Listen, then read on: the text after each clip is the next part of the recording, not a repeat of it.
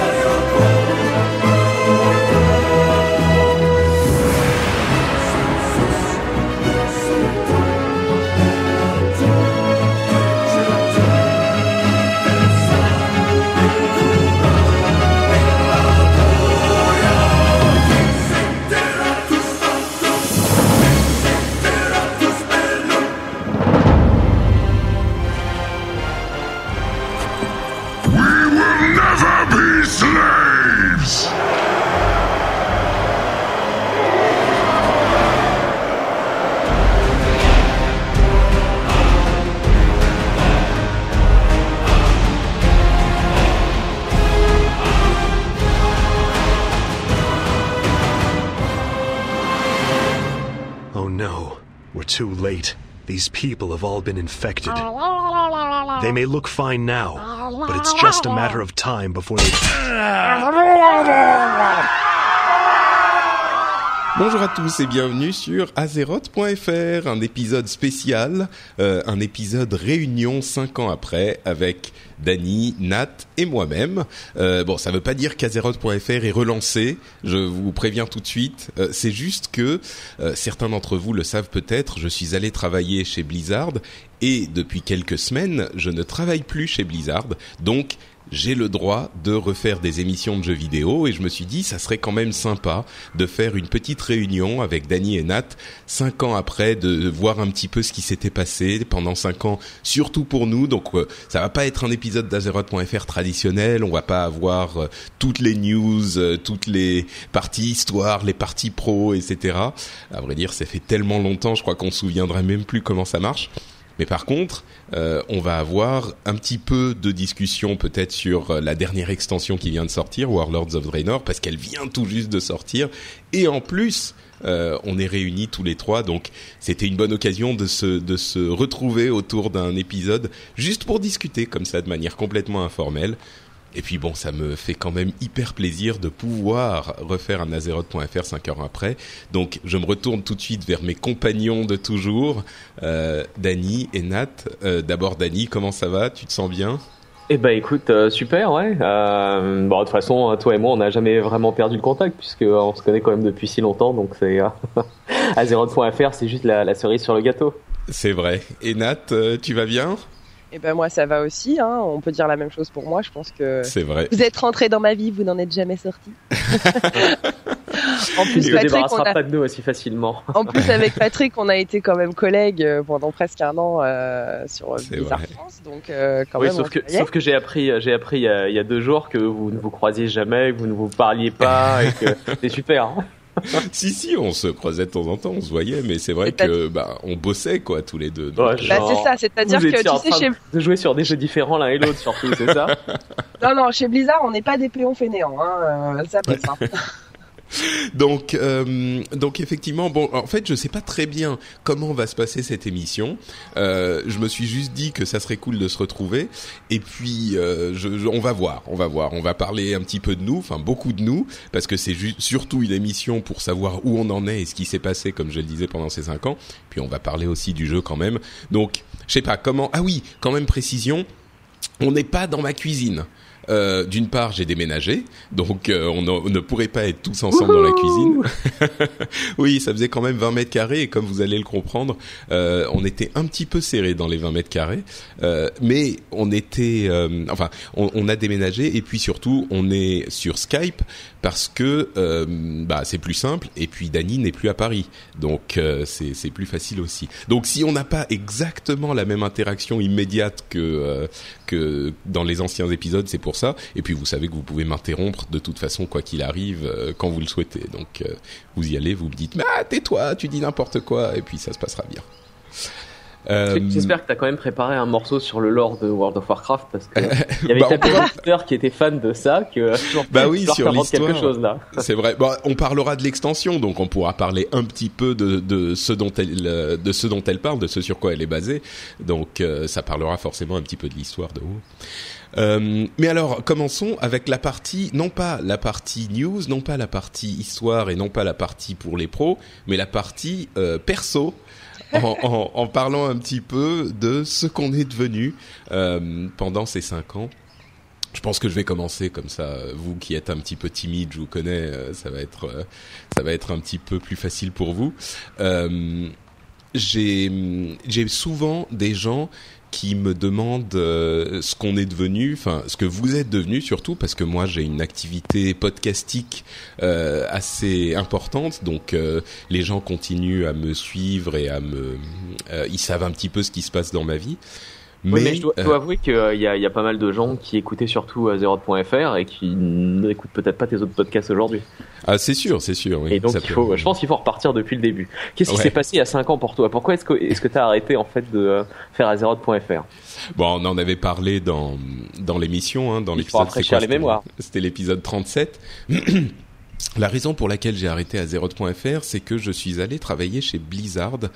Euh, je me souviens qu'à l'époque, j'avais pas vraiment dit euh, quel était mon poste, non pas parce que c'était secret, mais parce que c'était pas vraiment important.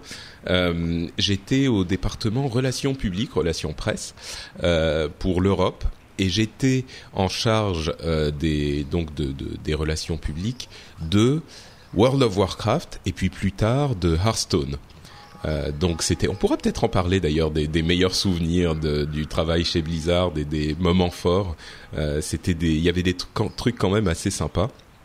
Mais donc je suis allé travailler chez Blizzard et comme il y a évidemment je peux pas travailler chez Blizzard et faire des podcasts sur les jeux vidéo, je suis pas du tout euh, objectif ou euh, il y a un conflit d'intérêts évident. Et ben j'avais dû arrêter à Zeroth.fr et j'avais dû arrêter de parler de, de, jeux vidéo. Maintenant je suis libéré d'ailleurs, je parle tout le temps de jeux vidéo dans mes podcasts. On en parlera à la fin. Euh, et donc je suis allé travailler chez Blizzard et c'était euh, bah, une expérience forcément assez incroyable. Et avant même de me lancer sur mon travail chez Blizzard, il y a un truc beaucoup plus important encore qui s'est passé il y a cinq ans. Euh, quelques semaines après le début de mon travail euh, chez Blizzard, j'ai commencé, enfin j'ai rencontré euh, une femme qui est devenue ma femme entre temps, puisque je me suis marié il y a un an et demi maintenant. Euh, avec la, la, plus belle femme du monde, qui est aussi la plus intelligente. J'ai eu du pot quand même, hein. oh. et la plus sympa. C'était une bonne année pour toi, en gros. Bah oui, oui, 2009, c'était cool. Euh, et donc j'ai rencontré ma femme en octobre, et c'est marrant parce que je me souviens euh, m'être dit les choses se goupillent bien quand même parce que je venais de travailler, de commencer donc mon travail chez Blizzard, je pouvais dire euh, ouais j'ai un travail euh, stable, cool dans une société que j'aime bien et tout parce qu'avant j'étais intermittent du spectacle. Et euh, je me disais bon si j'avais rencontré ma femme euh, oh, je suis sûr que ça serait bien passé quand même euh, même en tant qu'intermittent du spectacle. Mais tu vois le fait de dire j'ai un travail stable je suis quelqu'un de sérieux je pouvais me présenter avec, ouais, avec un petit fois, peu d'aplomb une fois que tu l'as hameçonné ensuite tu pouvais lui, lui faire voir le, le vrai toi en fait maintenant c'est bon elle, elle, connaît mais à l'époque bah, en fait, t'as trouvé en... un habit du gendre idéal en fait. Hein. Oui, oui, oui. D'ailleurs, euh, d'ailleurs, mes mes beaux-parents euh, m'aiment bien. Je me suis, je me suis bien démerdé. Mais euh, non, mais c'est marrant parce que à ce propos, ce, dont, ce que ce que tu dis, Dan, le fait de se de lui montrer mon ma vraie personnalité, en fait. J'ai eu, bon, on commence à partir dans les trucs très personnels, mais pourquoi pas, c'est le but de l'émission aussi j'ai eu euh, bah, j'ai eu beaucoup d'aventures parce que je suis pas tout jeune hein. j'ai rencontré ma femme on a j'avais euh, bah, à l'époque 36 ans euh, et donc j'ai eu beaucoup d'aventures avant et à un moment je me suis dit bon ben maintenant ça suffit d'essayer de jouer le euh, le, le mec euh, enfin de se présenter sous son meilleur meilleur jour d'essayer de cacher des trucs de sa personnalité pour essayer de plaire machin. Je m'étais dit bon bah ça suffit toutes ces conneries maintenant je vais être juste moi-même. Et donc quand j'ai rencontré ma femme qui est qui est euh, euh, étudiante enfin qui étudiait le droit qui était euh, euh, pas du tout du tout dans le domaine des jeux vidéo j'ai tout de suite, enfin assez consciemment, je me suis dit bah je m'en fous, je vais juste dire voilà moi j'aime les jeux vidéo, c'est ce que je fais, euh, euh, je travaille dans les, les, une société euh, de jeux vidéo et je suis fier de ça et de ce que je fais et de machin. Et ça s'est super bien passé. Bon en plus parce que je suis sympa, cool, intelligent, tout ça, donc j'ai gagné. merveilleusement beau. Oui, c'est surtout ça en fait. Le, le ma, ma beauté m'a permis de, de faire l'impasse sur tout le reste de toute façon. Mais donc et ça ça s'est très bien passé dès le début. Donc j'étais assez content d'avoir enfin plus qu'assez content d'avoir été très honnête dès le début, d'avoir montré ma vraie personnalité, mes vraies passions, tout ça. Euh, parce que dans les jeux de séduction, on est toujours pas tout à fait soi, quoi. Mais là, j'ai été autant moi que je pouvais, euh, vraiment. Donc. Euh, donc voilà, bref, c'est, et ça s'est super bien passé. je l'ai demandé en mariage, je sais pas, peut-être un an et demi après. Enfin, mais c'était particulier parce qu'au bout de quelques mois, moi, je savais quoi au bout de, je sais pas, de trois mois, je ah, me suis dit bon bah. Je me souviens même, même, avant parce que quand on avait fait un dîner avant que je parte moi aux États-Unis et euh, tu étais. Ouais, on va venir à tes aventures à toi. Et ça faisait quoi? Deux mois vous étiez ensemble et déjà tu avais mhm. les petites étoiles dans les yeux quand tu parlais d'elle. Euh, c'était c'était trop c'était trop chou. Oh ouais, c'est vrai, c'est vrai. C'était vraiment. Euh, bah, dès ah qu'on s'est hein. dès qu'on s'est vu, c'était on, on, savait que c'était spécial. Quelques semaines, quelques mois après, je savais que j'allais l'épouser. Enfin, que j'allais lui demander en tout cas. J'étais hyper nerveux quand, quand bah évidemment, hein, c'est normal. Et puis euh, et voilà. Et donc on s'est marié il y a un peu plus de un peu plus d'un an. Euh, on a déménagé maintenant et, on a habité en fait elle est elle est finlandaise donc on a habité dans mon petit studio où on enregistrait à Zeroth.fr à l'époque euh, les gens le, s'en souviennent parce qu'on faisait des lives à un moment et il y avait les, les on voyait les images du studio euh, et il faisait 20 mètres carrés ce studio. Et on y a habité quand elle est revenue en France, parce qu'elle a fait l'aller-retour. Et quand elle est revenue en France finalement, on habitait dans ce studio qui faisait 20 mètres carrés à deux. Et on s'est dit bon, il y a des moments où ça va être euh, difficile, on va, on va euh, euh, se, se, marcher dessus, on va s'engueuler, machin. Et donc il faudra qu'on soit prêt à aller faire un tour, à laisser l'autre un peu tranquille, etc. En fait, on y a vécu pendant plus de deux ans, presque trois ans, je crois, euh, deux ans et demi, et, et on s'est jamais engueulé, mais jamais. Donc ça prouve que c'était vraiment le, le, le, c'est carrément un gros signe, ça. Hein. Ouais, ouais, ouais. Donc voilà, ça c'était c'était ma vie du côté euh, personnel, sentimental, et puis pour Blizzard. Et, et alors, question indiscrète, hein, tant qu'on y est, euh, le, le, bébé, c'est pour quand? Alors ça c'est une question très indiscrète, Nat. Euh, non, c'est pas. pour mettre les pieds dans le plat. Ouais. Oh bah tant qu'on en est, à parler du bonheur. C'est hein. son c'est son rôle en même temps. Euh, non bah écoute, j'ai comme j'ai quitté Blizzard, euh, je viens de quitter Blizzard et je, je me lance dans une carrière un petit peu pas hasardeuse parce que finalement ça se passe bien. Euh, mais je, bah pour ceux qui savent pas, je suis podcasteur professionnel maintenant. C'est-à-dire que j'ai une émission sur l'actualité tech et les auditeurs euh, peuvent soutenir l'émission financièrement. Et il y a un système de, financement participatif récurrent en fait. Ils décident de donner 1, 2, 3 dollars par épisode. Euh, et, et, ils s'engagent, bah, ils peuvent s'arrêter quand ils veulent, mais une fois qu'ils sont abonnés en quelque sorte, bah, ça, ça continue jusqu'à ce qu'ils arrêtent et la communauté euh, de cette émission, dont beaucoup des membres faisaient partie de d'Azeroth.fr d'ailleurs, enfin de la communauté d'Azeroth.fr, euh, ont choisi de, de participer et donc je peux carrément en vivre quoi. Je gagne suffisamment d'argent pour en vivre et pour me consacrer entièrement au podcast. Euh, donc maintenant, ça fait euh, bah, quelques semaines que j'ai quitté Blizzard euh, et grâce à, au miracle du crowdfunding, euh, ça a suffisamment bien marché pour que je puisse vraiment en vivre. Euh, mais quand je me suis, quand j'ai donné ma démission chez Blizzard, moi je faisais pas le fier. Hein. C'était il y a, bah, c'était je sais plus en juillet, juin juillet. Et là, je savais pas si ça allait marcher, je savais pas comment ça allait se passer. Euh, c'était vraiment, euh, comme je l'ai dit dans les vidéos d'explication, un grand saut dans le vide, quoi. Je savais pas ce qui allait, si ça allait marcher. Et, euh, et donc voilà, bref, c'est quand même un petit peu instable. C'est pas, je sais pas du tout comment ça va continuer à l'avenir. Il y a un petit peu d'incertitude, donc c'est pas pour tout de suite, tout de suite. Le, le bébé ou les bébés. ah, les bébés. ah, il y a quand bah, même. Je sais pas, je sais pas, on verra, on verra. Non, mais, mais ce qui est bien avec ton, avec ton nouveau travail, en fait, c'est que tu vas pouvoir euh, rester à la maison 24 heures sur 24, t'occuper des bébés Bah, pendant que, pendant que madame peut aller et- travailler, mener une vie palpitante et partir en vacances. Exactement. Dani, Dani, moi je vois tout de suite euh, le, le prochain euh, podcast au programme. euh, euh, soyez un super papa poule. Papapoule.fr. Attends. Non mais attends. complètement. En plus, en plus, moi c'est euh, c'est pas du tout quelque chose qui me dérange, tu vois, l'idée de rester à la maison et de m'occuper des des machines à Pourquoi caca, euh, tu vois, c'est c'est pas du tout un problème. Pourquoi pas, pourquoi pas. Ouais. En plus, elle est elle est scandinave, euh, donc euh, enfin bon finlandaise, donc euh, tu vois les, les questions d'égalité, euh, c'est c'est aussi là-dessus qu'on se retrouve. Hein, c'est euh, Ouais. c'est quelque chose d'important. Donc. Donc voilà pour la partie euh, perso euh, vie la vie de Patrick Euh, et pour la partie euh, Blizzard ben c'était une parce que je pense que les auditeurs veulent en savoir un petit peu plus là-dessus aussi bah c'était vraiment une expérience une expérience assez incroyable quoi c'était hum, la manière dont, dont j'essaye de le décrire souvent quand, quand les gens me posent la question, c'est que bah, je suis arrivé chez Blizzard et bon, alors évidemment c'est un travail quoi. C'est c'est un boulot. C'est pas que euh, on passe son temps à jouer, même si on peut. Il y a des moments où on joue euh, quand il y a un nouveau jeu qu'on doit tester euh, pour donner du feedback aux développeurs, tout ça. Bon bah faut jouer quoi. Hein, ça Et fait partie du du, travail, hein. Ouais ouais. du travail. Exactement. mais euh, mais le plus incroyable en fait, euh, c'était à quel point tous les employés de Blizzard euh, sont des joueurs et des et des des fans de jeux vidéo. Enfin tous. Je dirais Nat, toi qui as bossé là-bas aussi, Ah ouais. euh, 90, En fait. 80, 90% quoi, des 95% des gens sont des fans. Facile des fans ou des joueurs d'une Ça, manière ou ça vaut mieux d'un autre côté, hein. C'est- Bah, pas ça forcément. bien, d'ailleurs.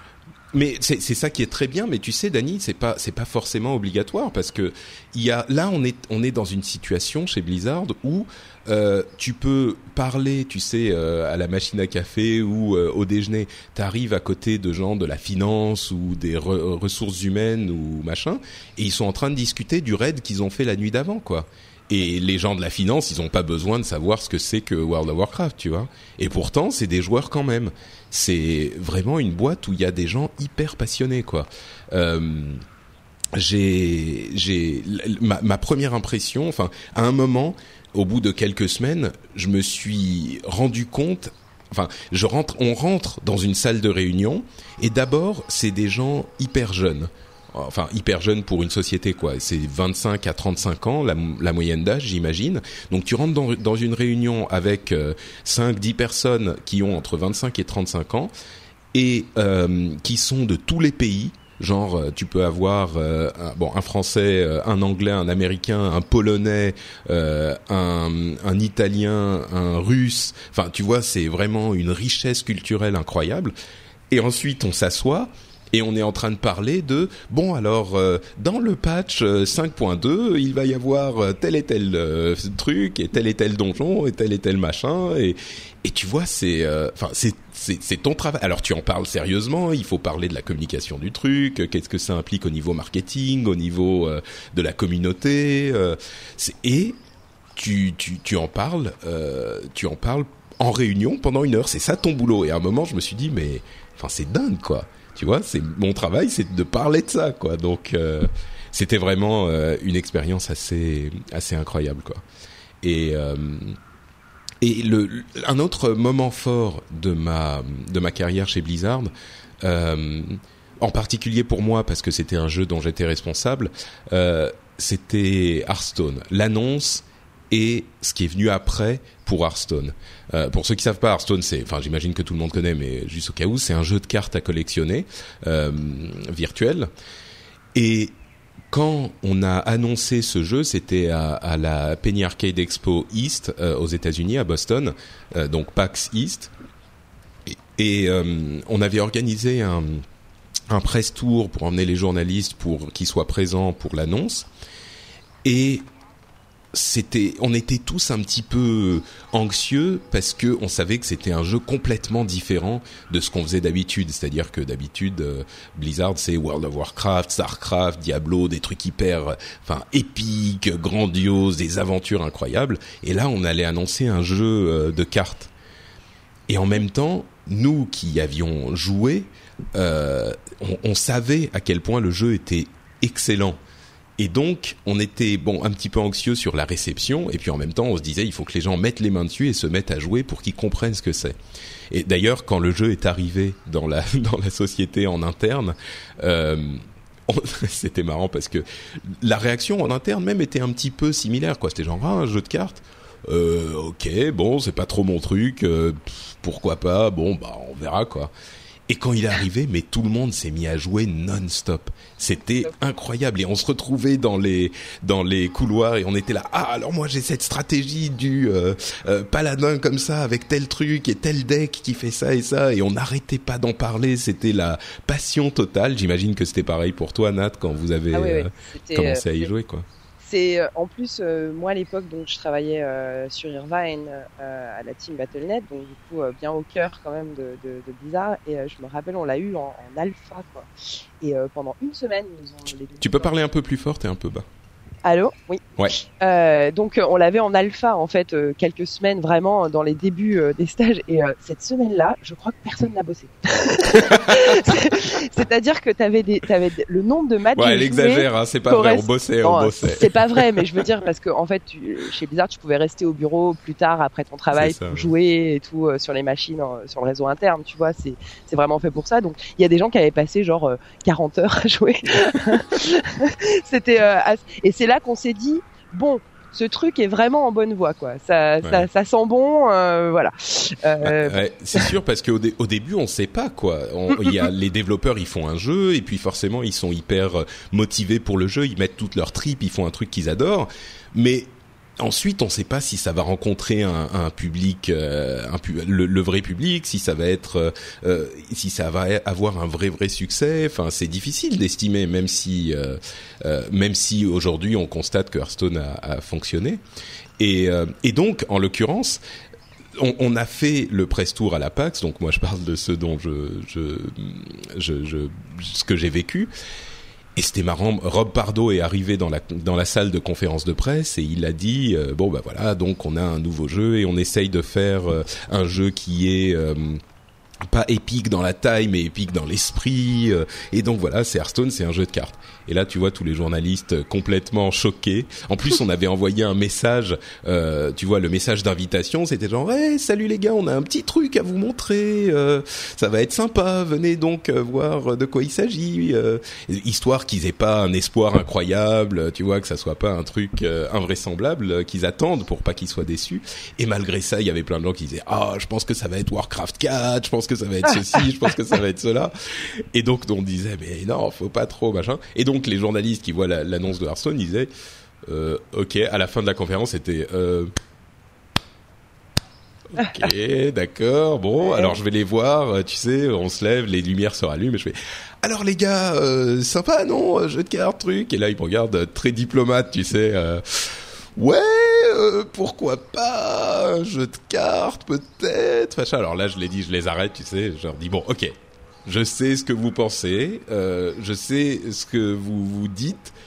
Venez, descendez avec moi sur le stand, on va y jouer, et puis vous vous allez changer d'avis complètement. Là ils me disent non non mais bon pourquoi? Oui peut-être machin non non non ok c'est pas la peine très bien venez on va jouer et je vous garantis que euh, vous allez complètement euh, vous retourner.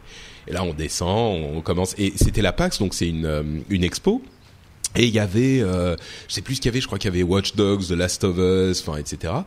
Et les mecs commencent à jouer à Hearthstone sur le stand Blizzard, qui était un tout petit stand euh, euh, sur la, le, truc.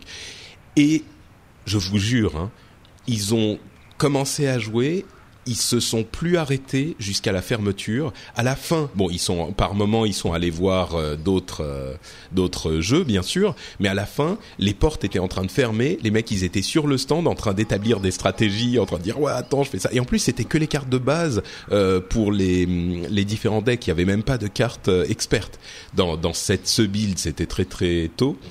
Et, euh, et ils étaient sur le stand Blizzard à la fin en train de s'exciter à dire machin ceci cela et tout. Et bien sûr après euh, Hearthstone a connu le succès qu'on lui connaît hein, qui est un succès euh, euh, tout à fait énorme et, et, tous les journalistes du monde ont dit ah c'est trop Hearthstone c'est trop génial machin etc et donc pour en revenir à moi ce que ça m'a évoqué en tant que qu'employé en tant que euh, dans mon département responsable de cette franchise c'était une aventure incroyable quoi le fait de voir l'évolution de ce jeu qui a commencé comme vraiment on dit en anglais un underdog, c'est-à-dire un, un, un, petit truc auquel personne ne croit et puis qui va finalement gagner euh, petit à petit le respect de tout le monde.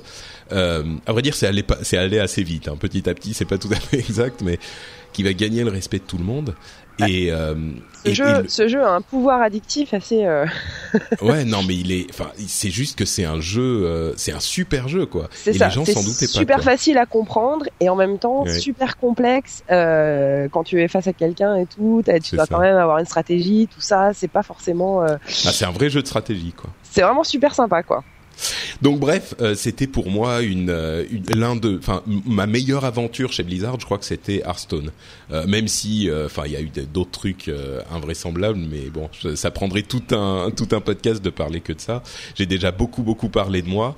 Peut-être qu'on peut, à moins que vous ayez d'autres questions, peut-être qu'on peut passer, ben, je sais pas, à Dany. Qu'est-ce qui t'est arrivé pendant cinq ans? Eh ben écoute, euh, moi le, enfin tu vois, c'était euh, c'était plutôt euh, plutôt euh, plutôt calme. Hein. J'ai pas eu de, de super aventures comme euh, comme Natoutois. Euh, en gros, moi le, le, le seul truc qui était vraiment euh, fun qui qui est arrivé dans les cinq dernières années, c'est qu'au niveau du boulot, enfin comme pas mal d'entre vous le savent, j'ai travaillé chez Dell. Euh, Enfin, je travaille encore chez Dell d'ailleurs, et euh, il y a quelques années, en fait, Dell a racheté Alienware, donc qui est la marque de PC gamers.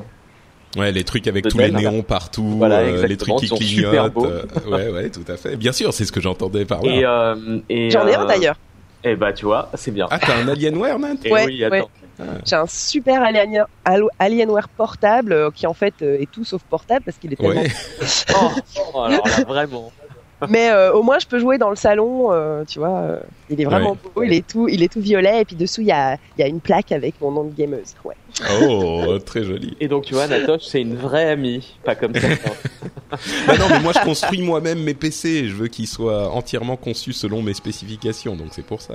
Sinon, évidemment, j'achèterais un Alienware. C'est évidemment, c'est- ça c'est sûr. Mais bon, et, euh, et donc en gros voilà, j'ai j'ai- j'ai commencé à travailler chez euh, sur Alienware il y a 4 ans au marketing et, euh, et maintenant là il y a quelques mois j'ai été muté à Londres d'où je travaille maintenant et d'où je vous parle aujourd'hui. Donc, Donc, ça tu, c'est tu vis à Londres? Yes. Traître, tu es passé chez les Anglais. exactement. Your tailor is rich. Et donc, euh, et donc ouais, comment ça se passe chez Alienware du coup? Bon, sans révéler des trucs dont tu peux pas parler, mais euh, c'est, j'imagine que c'est un petit peu le même genre d'ambiance. Tu vas sur les salons, tu parles de trucs de gamers. euh. Ah bah je, je suis allé sur pas mal de salons donc voilà, cette année j'ai fait euh, la Gamescom, la Paris Games Week. Il y en a il y en a quelques uns sur lesquels je suis pas allé mais oui euh, et enfin ce qui est sympa c'est vraiment toute l'équipe c'est des euh, c'est des gens passionnés et que euh, bah un peu comme chez Blizzard enfin la, la grande majorité c'est euh, c'est des gamers donc euh, donc c'est assez marrant de voir euh, de voir tes, tes collègues des fois des, des, des US qui viennent en Europe euh, et avec qui tu fais une partie Street Fighter parce que euh, finalement je crois qu'il n'y a pas de meilleur jeu au monde que Street Fighter pour pour tisser des liens. Ouais, ouais, c'est pas faux. Clairement. Ouais, donc euh, donc ça se passe aussi euh, dans un dans un environnement hyper. euh, Enfin, j'ai presque envie de dire que c'est pas habituel pour euh, pour un environnement euh, professionnel, quoi. Le fait Et d'être. euh, j'en sais rien. Écoute, ben, tu sais comme bah comme je euh, j'ai bah je suis au marketing, j'ai pas mal de relations avec pas mal d'éditeurs de, de jeux vidéo en fait, et je vois pas mal en fait certaines certaines boîtes comment elles travaillent par exemple euh, Wargaming euh, écoute ils ont une super ambiance euh, ils sont euh, enfin, Ah non, bien sûr, mais ça, c'est des- la, la façon de travailler c'est enfin ça se voit que c'est des gens passionnés quoi tous tous je les vois le, le midi quand je vais je vais dans leur bureau des fois euh, ils font ils font une pause et, euh, et ils jouent un peu à World of Tanks ou World of Warplanes et euh, et ils se mettent sur la gueule Bien sûr. Non, non, mais ce que je veux dire, oui, dans les sociétés de jeux vidéo, j'imagine bien qu'effectivement, Oui. c'est ce genre d'ambiance. Je veux dire, dans dans le le, l'ent- le, Ah, le- c'est sociétés- assurance ce sera pas la même chose Voilà, c'est ça, Voilà. exactement. J'imagine que parmi nos auditeurs, euh, peut-être qu'il y en a beaucoup qui vivent pas ce genre de, de, de choses euh, au bureau au quotidien. Donc on a une chance. euh, Enfin bon, moi maintenant je suis plus chez, chez Blizzard, mais euh, on a une chance quand même incroyable de vivre des trucs comme ça où on peut même dans notre boulot euh, vivre notre passion, quoi. C'est Carrément. hein. c'est dingue. Moi qui ai, moi qui ai eu travaillé dans des sociétés plus classiques, euh, le jour où j'ai Ouais. décidé de. de On t'entend plus très bien, Natoche. T'es encore un peu loin de ton micro. Allô? Mais non, Ouais. je suis pas loin de mon micro, Vas-y. je suis sur casque. Donc euh, oui, que moi qui ai connu euh, les sociétés vraiment classiques, euh, je, je regrette pas d'avoir fait le tournant aussi d'aller vers des sociétés plus geeky, plus Ouais. plus axées sur, tu vois, aussi toi en tant que personne, t'es qui quoi Ouais. Comme chez Blizzard, la, la value qui est de, de embrace your inner geek, tu vois, euh, euh, Ouais, euh, soit, des soit, soit pleinement le geek que tu es. Euh, ça, c'est l'une vraiment. des valeurs euh, de la société en fait. ouais. C'est vraiment, c'est vraiment chouette, quoi. Ça, ça change. Bah justement, dis-nous un peu ce que ce qu'a été. Ah, entre parenthèses, Dany, il y a toujours pas de Madame Dany. Donc, Eh euh, si vous voulez, euh, mes- mes- mesdames, mesdemoiselles, euh, si vous êtes candidate, vous pouvez nous envoyer vos CV. Euh, on fera, on transmettra à, à, à Monsieur Dany. Voilà. Euh, Nat, Oui. donc euh, toi qui Ah, moi- parles de moi, Embrace une- your inner geek. Toi, je pense que c'est t'as Nat eu qui a les aventures les plus incroyables. sur ouais, les plus rocambolesques. hein. Ah, moi, j'ai, j'ai, euh, j'ai vraiment, euh, je peux dire, je suis quelqu'un qui peut dire que World of Warcraft a changé ma vie, mais vraiment, mais pour le mieux en plus. Donc, euh, c'est vrai que c'est cool.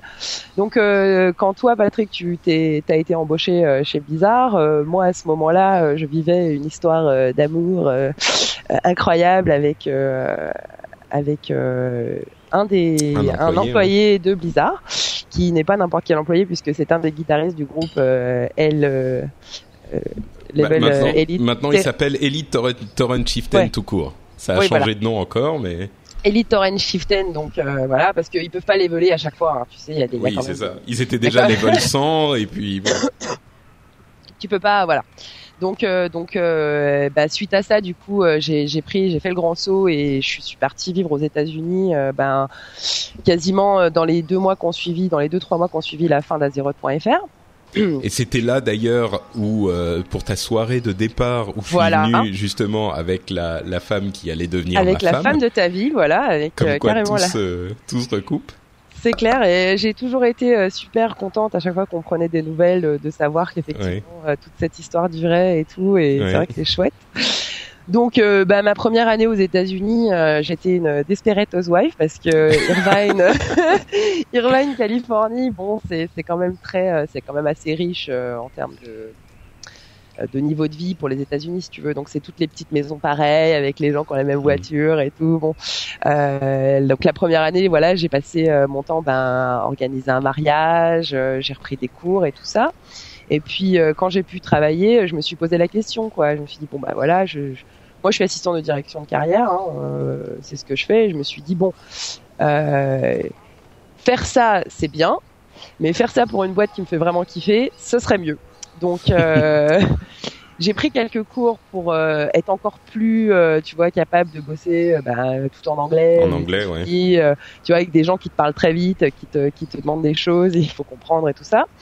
Et euh, c'était très marrant parce que donc j'ai pris des cours euh, euh, anglais, mais pour le business. Donc euh, English as a second language, comme ils disent, donc euh, anglais se- seconde langue, euh, mais vraiment orienté business. Et euh, un coup, on a eu un exercice qui était, euh, ben voilà, euh, chercher euh, sur le web une annonce de, de, de job qui vous vraiment qui vous plaît, et puis faites votre CV en anglais et une lettre de motivation, et puis ensuite on fera une, une fausse interview sur ce job. Donc tu vois, c'était un peu pour nous entraîner quoi. Donc euh, j'ai pris l'exercice très très au sérieux. J'ai fait euh, le meilleur CV que j'ai pu. Euh, j'ai écrit une lettre géniale. Pourquoi? Parce que ce même jour, euh, sur euh, Blizzard.com, euh, ils ont posté une annonce pour euh, une un poste d'assistant euh, à Battle.net. et j'étais là, oh bah c'est c'est carrément dans mes cordes ça, ça serait vraiment bien et tout. Donc j'ai fait Ouais, le parce meilleur. que ce que ce qu'on ce que certains imaginent peut-être, c'est pas parce que tu es avec quelqu'un de chez Blizzard que tout à coup, comme par magie, on va te créer un boulot chez Blizzard. Quoi, il faut quand même Carrément. que tu dépend Ah non, une carrément raison. pas. Et quoi. puis en plus, Et- Bon, ça dépend. Mais il faut que, que tu cherches Ça- une ça annonce, aide. que tu te... Oui, bien sûr. Bah, Voilà. on, on met ton CV euh, sur la pile des trucs euh, que les, les gens vont déjà regarder, forcément. euh, Ça, Alors- ça alors, facilite figure- un peu, mais... Figure-toi que en fait au final j'ai pas demandé à, à mon à mon compagnon enfin à mon mari de l'époque Ah oui de, de- non je l'ai, je l'ai fait. euh, non, j'ai postulé moi-même. euh, Bah, je me Nat, suis dit, Nat, faut c'est me femme prennent. forte et indépendante. Je me suis dit, faut qu'ils me prennent vraiment sur mes compétences, sur ma, sur mon ca- sur ma carrière et sur ce que je sais faire et que que je me vende comme ça. Et euh, c'est excellemment, euh, ça s'est excellemment bien passé puisque en fait, déjà dans mon exercice en cours, j'ai eu un A, euh, voire un A+. Euh, des fois aux États-Unis, Ouais. c'est noté comme ça. Euh, donc Mais j'étais c'est là, parce bah, que tu leur as dit, euh, j'ai- j'ai animé Azeroth.fr à un moment dans le truc, ils se sont dit, oula, Alors- trop fort. c'est du lourd. Ah ouais. Non, mais di- disons que ça a participé à démontrer que j'étais vraiment euh, quelqu'un qui adhérait à l'esprit Blizzard Ah et à l'esprit euh, World of Warcraft, c'est clair. non, mais en cours, quand j'ai fait l'exercice et tout, euh, le, le prof m'avait dit, bah dis donc, c'est, ça se voit que vous connaissez vraiment la boîte, que que vous avez cette passion et tout. Franchement, c'est cool. comme ça qu'il faut se comporter en, en entretien, parce que aux États-Unis, finalement, ils te, ils te, ça c'est un conseil que je donnerais à nos auditeurs. De manière plus générale, c'est vrai que quand on va à un entretien d'embauche, il faut savoir se vendre. Hmm. Il faut pas être modeste, il faut pas, euh, tu vois, il faut montrer qu'on connaît les choses sur la boîte, il faut montrer qu'on connaît son travail et qu'on voit comment euh, on peut sortir de situations plus difficiles. Et du coup, donc en cours, le prof m'avait déjà dit cette, euh, ce truc. Bon ben quand même, euh, c'est pas mal quoi. Et donc je me suis dit bon, je me prends un A en cours, je postule, j'essaye. Et donc, euh, comme je te dis, je suis passée par le site, hein, comme euh, n'importe qui pourrait le faire. J'ai postulé, j'ai posté mon CV, machin.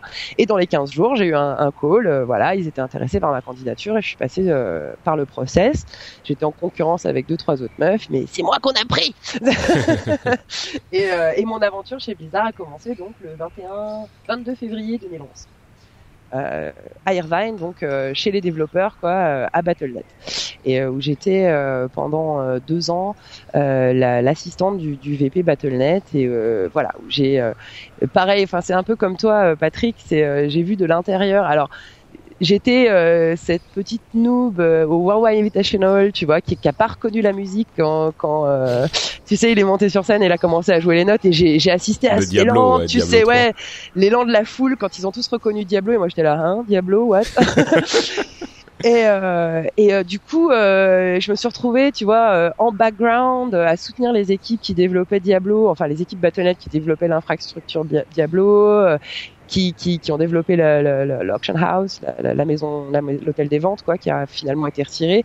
Euh, J'ai vu cette aventure de l'intérieur et euh, tu vois, c'était des moments très forts parce que il y a eu des succès, il y a eu des moins bons succès. Euh, Ah, c'est sûr Ouais. que le, le lancement de Diablo a été, euh, a, a été, été péri- un petit ouais. peu chaotique, quoi, pour le moins. Je veux dire carrément chaotique et que ça a été vraiment très dur. Et j'ai vu des gars euh, ramer euh, plusieurs nuits, plusieurs jours. Et euh, où je sais vraiment aujourd'hui quoi que voilà quoi, les gens se plaignent mais il faut juste qu'ils soient patients parce que il y a vraiment des gens derrière avec plein de passion qui essayent de de réparer les choses parce qu'il y a des trucs tu peux juste pas euh, l'anticiper. Ouais. Et- Bah, à vrai dire, on l'a vu avec le lancement de, de Warlords of Draenor. Là, il- le lancement a été compliqué. Il y a eu des gros problèmes techniques, effectivement. Mais euh, là où, euh, enfin. euh, Effectivement, nous on l'a vécu de l'intérieur. Et euh, sur Draenor ça a duré quoi? Deux peut-être trois jours. Donc c'est hyper frustrant sur le moment parce que c'est le moment où c'est lancé et on a tous envie de jouer. Y compris les gens de chez Blizzard d'ailleurs. Tout le monde a vraiment envie de jouer. C'est des passionnés.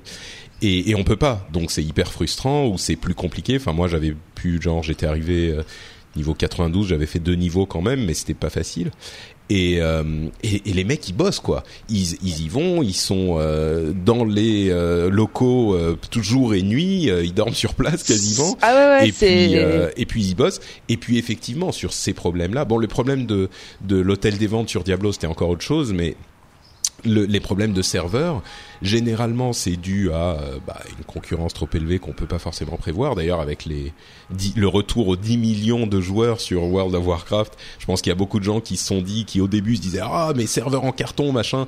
Puis quand on a annoncé le retour, le passage de 7,4 millions à 10 millions au moment de la que personne attendait quoi. Je pense qu'il y a beaucoup de gens qui se sont dit euh, ah oui d'accord, ok bon. Peut-être qu'effectivement ça explique un petit peu qu'ils avaient pas prévu quoi. Mais Ouais. bon bref donc comme tu le disais c'est euh, c'est c'est c'est des gens enfin tu t'as vécu ça de l'intérieur toi aussi. quoi. Ah ouais, j'ai vécu ça de l'intérieur et c'était vraiment, c'était vraiment sympa. Euh, J'ai, euh, enfin voilà, j'ai, adoré mon temps chez Blizzard. Bon bah alors après, euh, bien sûr, parce que c'est moi et euh, Nat, c'est toujours rocambolesque avec moi. Donc euh, au bout de, au bout de trois ans de vie aux États-Unis, je me suis rendu compte que juste, ben, pff, ça me plaisait pas tant que ça. Ouais. Bien joué Nat. Bravo.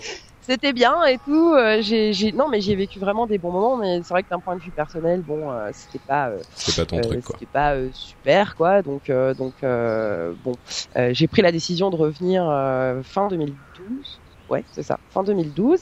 Et euh, c'est là où quand même j'ai un peu beaucoup de chance dans la vie, comme fille. Euh, quand on m'a dit euh, ben euh, pourquoi tu veux partir de Blizzard, j'ai expliqué c'est pas que je veux partir de Blizzard, mais c'est que j'aimerais vraiment bien rentrer en France et que euh, ma vie ici me, me convient plus. par contre, s'il y a une place pour moi chez Blizzard, je la prends. En et France, il s'avère, ouais. en France, voilà. Et il s'avère que voilà, l'assistante de, du, du, directeur euh, partait en congé maternité, donc bim. Merci la France et les congés maternité, je dirais. Donc j'ai eu l'occasion, euh, tu vois, c'est là où tu vois que c'est quand même plus que juste un travail, c'est aussi une famille, quoi. C'est que quand tu quand tu euh, tu démontres un peu de passion à ton travail et pour les jeux et tout, et que tu fais du, du bon travail derrière, on essaie de, de, de s'assurer que tu une vie qui te convient, quoi aussi. Donc euh, j'ai pu rentrer. Alors c'était c'était du temporaire hein, évidemment. Euh, bon, ça a quand même duré un an cette histoire, un an et deux mois je crois. Euh, mais bon, ça m'a permis de revenir en France, tu vois, de pouvoir bah, louer un appart, m'installer. vu que maintenant j'ai trois chats à charge, je, je, suis une mère à chat responsable, tu vois, il fallait que je pense à tout ça. Euh, donc le congé maternité s'est prolongé, puis une deuxième assistante est partie en congé maternité que j'ai remplacée. C'est comme ça que de cinq mois euh, en temporaire, je suis restée euh, un an et deux mois, ouais, un, un truc comme ça. Donc donc super. Et puis bon bah après mon contrat malheureusement c'est fini, il n'y avait plus rien il n'y avait plus personne qui partait en congé Il n'y avait plus personne. Pourtant, j'ai fait le tour des bureaux. Je te jure, j'étais là. mais pour alors, euh, hop, un petit bébé là. Tu sais que euh, tu deviens, tu te, tu rajeunis pas là. Hein euh, bah oui, c'est ça. Il faudrait que ce soit maintenant ou jamais parce que bon, bon, ça n'a pas marché. Hein, apparemment. Euh, apparemment faire un bébé ça pour faire plaisir aux copines ça ne ça c'est pas une raison suffisante bon c'est triste mais bon franchement c'est triste mais bon et en fait, donc euh, voilà, je suis euh, bah, sur la fin de mon contrat, j'ai vu qu'il y avait un poste chez Google et euh, j'ai postulé chez eux. Et ben pareil, j'ai eu une touche directe et euh, je travaille maintenant chez, chez Google France. Euh, où je suis euh, l'assistante pour bah, tous les ingénieurs de, qui travaillent avec classe. Voilà.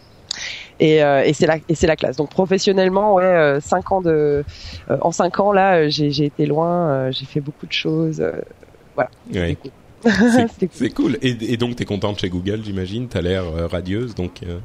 Ah oui, oui, oui, chez, chez Google, euh, ben voilà, c'est un peu, en fait, c'est comme si en fait on avait pris Blizzard et qu'on avait fait un peu grandir les gens. c'est un petit, petit, peu plus adulte, quoi. Les gens, on va dire, ils sont un tout petit peu plus vieux quand même, mais mais voilà, c'est c'est quand même assez cool, open space décoré, une vie vraiment euh, vraiment bien. Puis, euh, mais à côté de ça, ouais, très challenging, beaucoup de travail. il faut quand même, il y a quand même beaucoup de choses à faire, quoi. C'est c'est vraiment ambitieux. je travaille notamment pour le Cultural Institute, qui est une partie non-profit de Google qui, qui met de, de des œuvres d'art en ligne, des, des, galeries complètes, des, des, trucs vraiment sympas pour que pour que l'art puisse accéder à tous. Et c'est le genre de projet qui me qui me vraiment me passionne et c'est vraiment cool quoi d'être là et de faire mon petit boulot pour que ça, ça marche. D'accord. Donc euh, voilà, ouais, professionnellement, je suis assez contente, ça va. Très bien. Bah écoute, on a tous l'air d'être euh, plutôt assez contents. Hein. Je pense que c'est c'est de la bonne humeur en podcast cette histoire. Tout le monde va très bien. Bah ouais. Cool. Bon, et justement à propos de ah peut-être avant de passer à euh, Warlords parce qu'on va quand même un petit peu en parler, euh, c'est c'est ça, ça tombe trop bien pour ne pas en parler.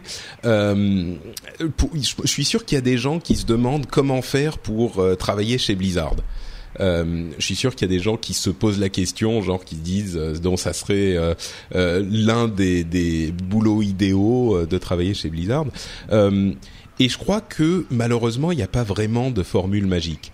Euh, bon, le fait de faire un podcast sur euh, World of Warcraft, ça ne, ça fait pas de mal, euh, évidemment, un podcast ou un site de fans ou je sais pas, pas de faire des choses. très garantie non plus. Mais c'est ça, c'est que ça fait, ça fait pas de mal parce que ça montre en fait la passion qu'on a pour les jeux de la société. Et évidemment, euh, comme on l'a expliqué euh, en, en long, en large et en travers, la, les employés sont passionnés et c'est quelque chose que la société recherche aussi. non, mais, je pense que d'abord il faut, il faut démontrer que tu es très bon à ce que tu fais Alors voilà, c'est ce que j'allais dire. Ça, ça, ça ne, ça fait pas de mal d'avoir montré son intérêt, mais comme le disent Danny et Nat, c'est pas euh, le, le la, c'est, c'est pas même pas l'élément essentiel. L'élément essentiel, c'est que tu sois bon dans ce que tu fais euh, et que et, et surtout bah, c'est une société comme les autres. Euh, c'est une société qui est, même si euh, tout ce qu'on raconte c'est de la passion et du jeu et de, de, du bonheur, bah, c'est quand même une société sérieuse où les gens ont des vrais boulots euh, à faire. Et c'est une société qui est là, bah, pas là pour déconner, c'est une société qui est là pour euh, gagner de l'argent, comme toutes les sociétés du monde, euh, même s'ils le font avec un truc qui les passionne. Et donc, bah, le moyen le plus simple, c'est de regarder les offres d'emploi sur le site de la société. C'est, je crois que c'est jobs.blizzard et ça redirige sur le pays d'où on est et, voilà regarder les offres d'emploi et ensuite envoyer une candidature une candidature Somme toute, est quasiment pareil que dans 99% des entreprises. Exactement, exactement. Et il faut avoir un CV étoffé. il faut être quelqu'un de qu'on puisse montrer qu'on est sérieux. Et même le, le, il y a peut-être des gens qui se demandent si le fait de passer par le CS, par le Customer Support, euh, est une bonne euh, porte d'entrée. Et euh, moi, je dirais que ça peut ça peut fonctionner parce qu'il y a souvent des gens qui, euh, enfin, la mobilité dans l'entreprise. Euh, alors, c'est pas garanti. Il y a beaucoup de gens au customer support, mais euh, la mobilité dans l'entreprise existe vraiment, quoi. Donc, euh, ça peut peut-être que euh, vous pouvez vous dire, je vais passer par le customer support si vous êtes un peu jeune ou machin, et, euh, et ensuite passer dans d'autres euh, domaines de la société. La communauté, bien sûr, c'est un autre domaine qui peut être, euh, euh, si on n'a pas déjà un métier spécifique, je veux dire, si on n'est pas dans le marketing ou le, je sais pas, le licensing ou ce genre de choses. Ça peut la, communauté il y a des, des postes qui peuvent s'ouvrir ou le fait d'être euh, passionné et de faire partie de la communauté euh, et bien sûr d'avoir euh, les qualifications, ça peut ça peut être possible, etc., etc. Donc vraiment, si vous voulez bosser chez Blizzard, je crois que le, le, le truc le plus simple, bah, c'est de l'approcher comme un boulot normal, quoi, pour lequel vous serez passionné, vous démontrerez votre passion, mais le, enfin, ça peut être bête ce que je dis, mais c'est pas que parce que vous avez joué à World of Warcraft pendant 10 ans, euh, ça va vous garantir un boulot chez Blizzard. C'est bête, hein, mais je, me dis qu'il y a, enfin, je sais qu'il y a des gens qui se disent, euh, ma passion pour le pour le jeu suffit. Euh, évidemment, c'est pas le cas, on s'en doute, mais euh, mais c'est pas le cas. Il faut aussi être quelqu'un de sérieux, quoi. Et envoyez votre CV, envoyez votre votre lettre de motivation, et puis voilà, ça se fera peut-être. Bon, ça fait quoi 45 minutes qu'on parle de nos vies.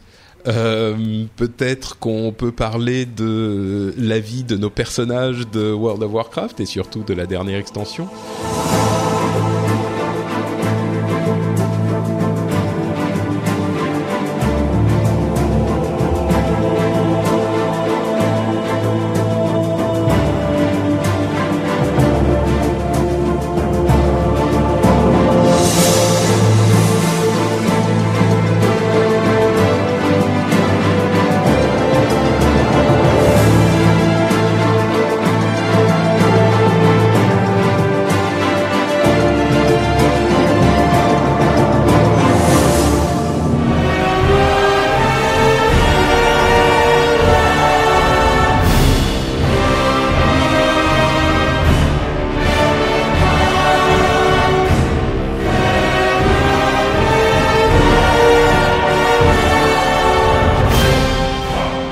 Pense que si vous avez écouté les 45 minutes, euh, chers auditeurs, vous, vous, vous connaissez peut-être un petit peu, vous êtes suffisamment passionnés par tout ça pour connaître déjà tout ce qui s'est passé dans euh, World of Warcraft ces, derniers, ces dernières semaines.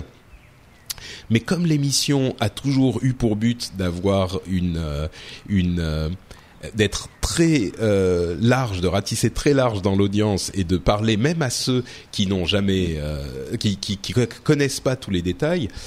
Euh, eh bien, on a en fait la dernière extension qui est sortie et qui apporte un certain nombre de choses hyper intéressantes, y compris pour les gens qui n'ont pas joué depuis un moment.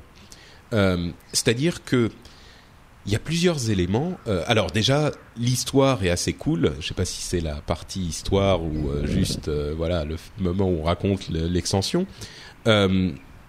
après Cataclysme où le monde a été complètement détruit. Attention de ne pas trop spoiler quand même. Non, non, je vais juste raconter le, le début, quoi, ce qui s'est passé à la fin de Miss of Pandaria. Donc, il y a eu Cataclysme et puis Miss of Pandaria où on est allé voir chez les Pandaren, les Pandachènes, je crois, en français non Quelque chose comme ça. Euh, chez les pandarènes, euh, les les, les, les, ce qui se passait avec les chats et les pas les chats c'est H A T hein, avec les S H A euh, et euh, de, de, de foutre le foutoir dans tout ce continent. Euh, eh bien, l'ancien chef de la horde, euh, Garrosh Hellscream, que certains connaîtront un peu le nom de famille, Hurle l'enfer, voilà. Il, a échappé à son procès parce qu'il était très méchant et on allait lui faire un procès parce qu'on l'avait capturé. Il avait mis le foutoir partout. Il a échappé à son procès. Il est passé euh, grâce au euh, à l'aspect de bronze des dragons de bronze. Il est revenu dans une euh, ligne de temps différente et il est retourné voir son papa et tous les, les, chefs de guerre euh, de Draenor, qui étaient euh, l'outre-terre avant qu'elle n'explose, euh, à cause de l'ouverture de tous les portails euh, dont, dont, on connaît bien toute cette histoire. Hein. L'outre-terre, c'était le continent de l'extension de Burning Crusade, donc euh, c'était là d'où viennent les orques. en fait, c'est des aliens verts, les orques, c'est des vrais aliens verts, sauf qu'ils n'étaient pas verts à l'époque. Hein. Ils étaient, ils étaient marrons. Et donc, il est allé voir euh, les, les orques avant qu'ils ne se fassent corrompre par le sang des démons et il leur a dit waouh attends euh, buvez pas le sang de Manoroth euh, Manoroth il est il est vraiment pas cool. Et puis vous allez être complètement asservi euh, à ces à ces démons. Ne buvez pas. Moi j'ai un truc vachement mieux. Euh, j'ai une technologie hyper avancée qui est la technologie des des gobelins. Des gobelins et des gnomes. J'ai des technologies des machines de guerre incroyables. On va faire on va pas boire le sang des des, des, des démons. Et c'est ça qui se passe d'ailleurs dans la cinématique d'introduction on va pas voir le sang des démons et on va envahir Azeroth et tout casser. Euh, avec cette technologie que je vous amène, alors que vous n'êtes pas censé la voir encore. Et là, son papa, Grom, euh, Gromash, Hellscream, euh, pardon, Hurle Enfer, euh, il dit, écoute, fiston, ce que tu me racontes, c'est un petit peu bizarre, mais ta technologie a l'air vachement cool. Donc euh, voilà, on va on va faire ce que tu dis. On va construire un portail, on va envahir euh, Azeroth et on va pas du tout boire le sang des des, des, démons. Et là, évidemment, se crée une ligne de temps alternative, une timeline alternative euh, où les orques ne sont pas corrompus par le sang des démons et par contre, tous les chefs de guerre orques ou presque se disent on va envahir Azeroth et voilà, on va aller tout casser là-bas parce que c'est quand même beaucoup mieux. Et c'est là qu'on a le, euh, Grom, Grom avec sa, hache, euh, la hache que portera son fils plus tard, hein, euh, Gorhole. Je sais pas comment ça s'appelle en français, Gorhole. Euh, j'ai plus. Aidez-moi. J'en ai aucune idée non plus. Ok, donc Gorhole, sa hache euh, emblématique là, euh, et il, il la brandit comme ça. Il est là. Nous ne serons jamais des esclaves, mais nous serons des conquérants. Et là, on voit le portail en train d'être construit et, et on a des, euh, des, des, des, des frissons qui nous parcourent les chines parce qu'on se dit ah mais c'est le portail qu'ils sont en train de construire pour envahir Azeroth, c'est terrible, c'est terrible. Et là Dany se met à crier.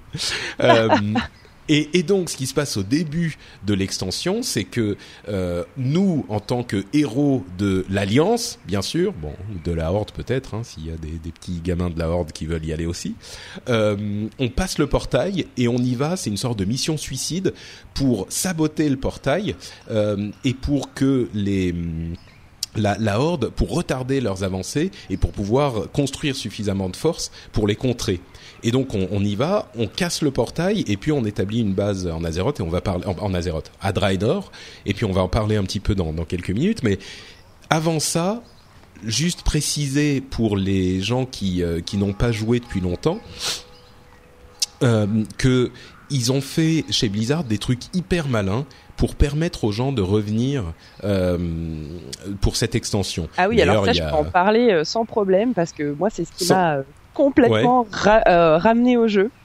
Euh, en fait, moi, moi je voulais parler des trucs, des trucs simplement euh, mécaniques de tu sais, de, de, du niveau 90 et du, du de la seule d'une seule extension. C'est de ça que tu voulais parler ou? Non, moi je voulais plutôt parler du boost. Alors oui, bah voilà, bah le, il y a deux trucs, c'est que d'une part, toutes les anciennes extensions sont dans le, la licence euh, de Warcraft que vous avez déjà. C'est-à-dire que si vous avez déjà acheté WoW et que vous avez joué à WoW, et eh ben maintenant vous avez toutes les extensions jusqu'à Mists of Pandaria. C'est-à-dire que si vous vous reconnectez aujourd'hui, vous remettez un petit peu d'abonnement, et eh ben vous pouvez jouer sans problème jusqu'au niveau 90. Toutes les extensions sont incluses. Et ça veut dire, ils sont malins hein, chez Blizzard. Ça veut dire que mmh. il suffit d'acheter Warlords of Draenor pour euh, c'est la seule extension qui reste en fait en plus du jeu de base. Donc vous n'avez qu'une extension à acheter et en plus de ça, euh, dans Warlords of Draenor, il y a un boost au niveau 90 qui est inclus pour un personnage. Donc vous pouvez prendre votre perso qui est euh, vous étiez arrêté de jouer à Wotlake, à, à Votlake, euh, à, à, Wrath of the Lich King ouais, moi, au ça. niveau 67 et puis clic vous appuyez, vous êtes direct niveau 90 avec un équipement correct, votre barre de sort est réarrangée, tous vos toutes vos vieilles fait, euh, en fait, il y a, y a une suite de quêtes pour récupérer tes sorts.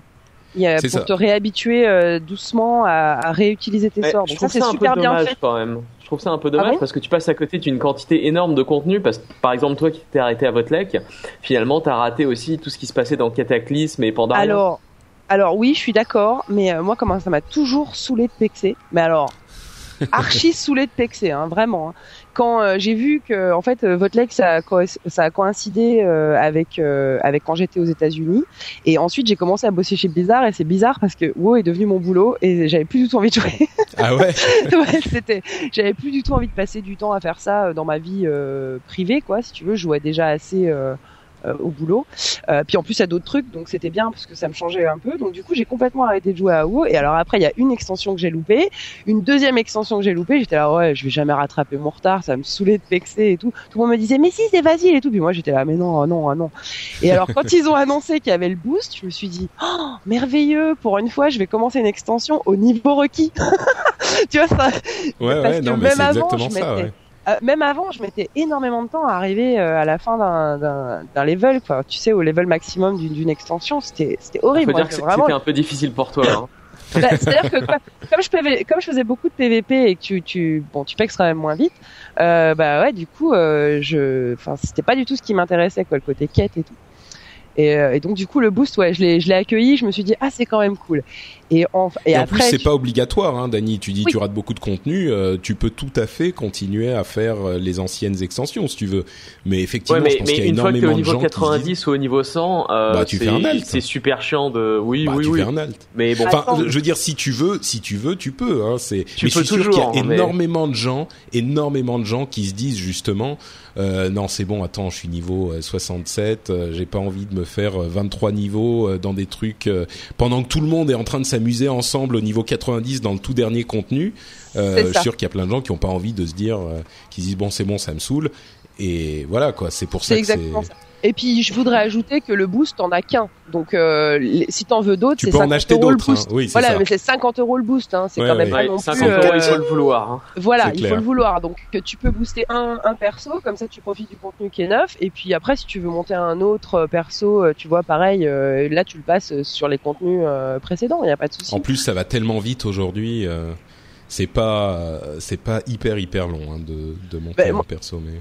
Mais je suis, je suis carrément euh, surprise euh, là-dessus justement euh, de la fluidité du PEX dans euh, Warlord- Warlords of Draenor. Là, je suis passé 99 hier soir. Je suis comme une Ah dingue. ouais Je me dis putain, ça fait même pas deux semaines que le jeu est sorti. Je suis déjà 99. Bah, oh là fait- là, oh là là. Ça fait neuf jours là au moment Mais où ouais, on enregistre, donc. euh, Donc tu vois, euh, je suis, je suis agréablement surprise. Je suis complètement re-accro à WoW. Je veux dire, je ne pense qu'à ça. C'est trop dur d'aller au taf. J'ai envie de rentrer.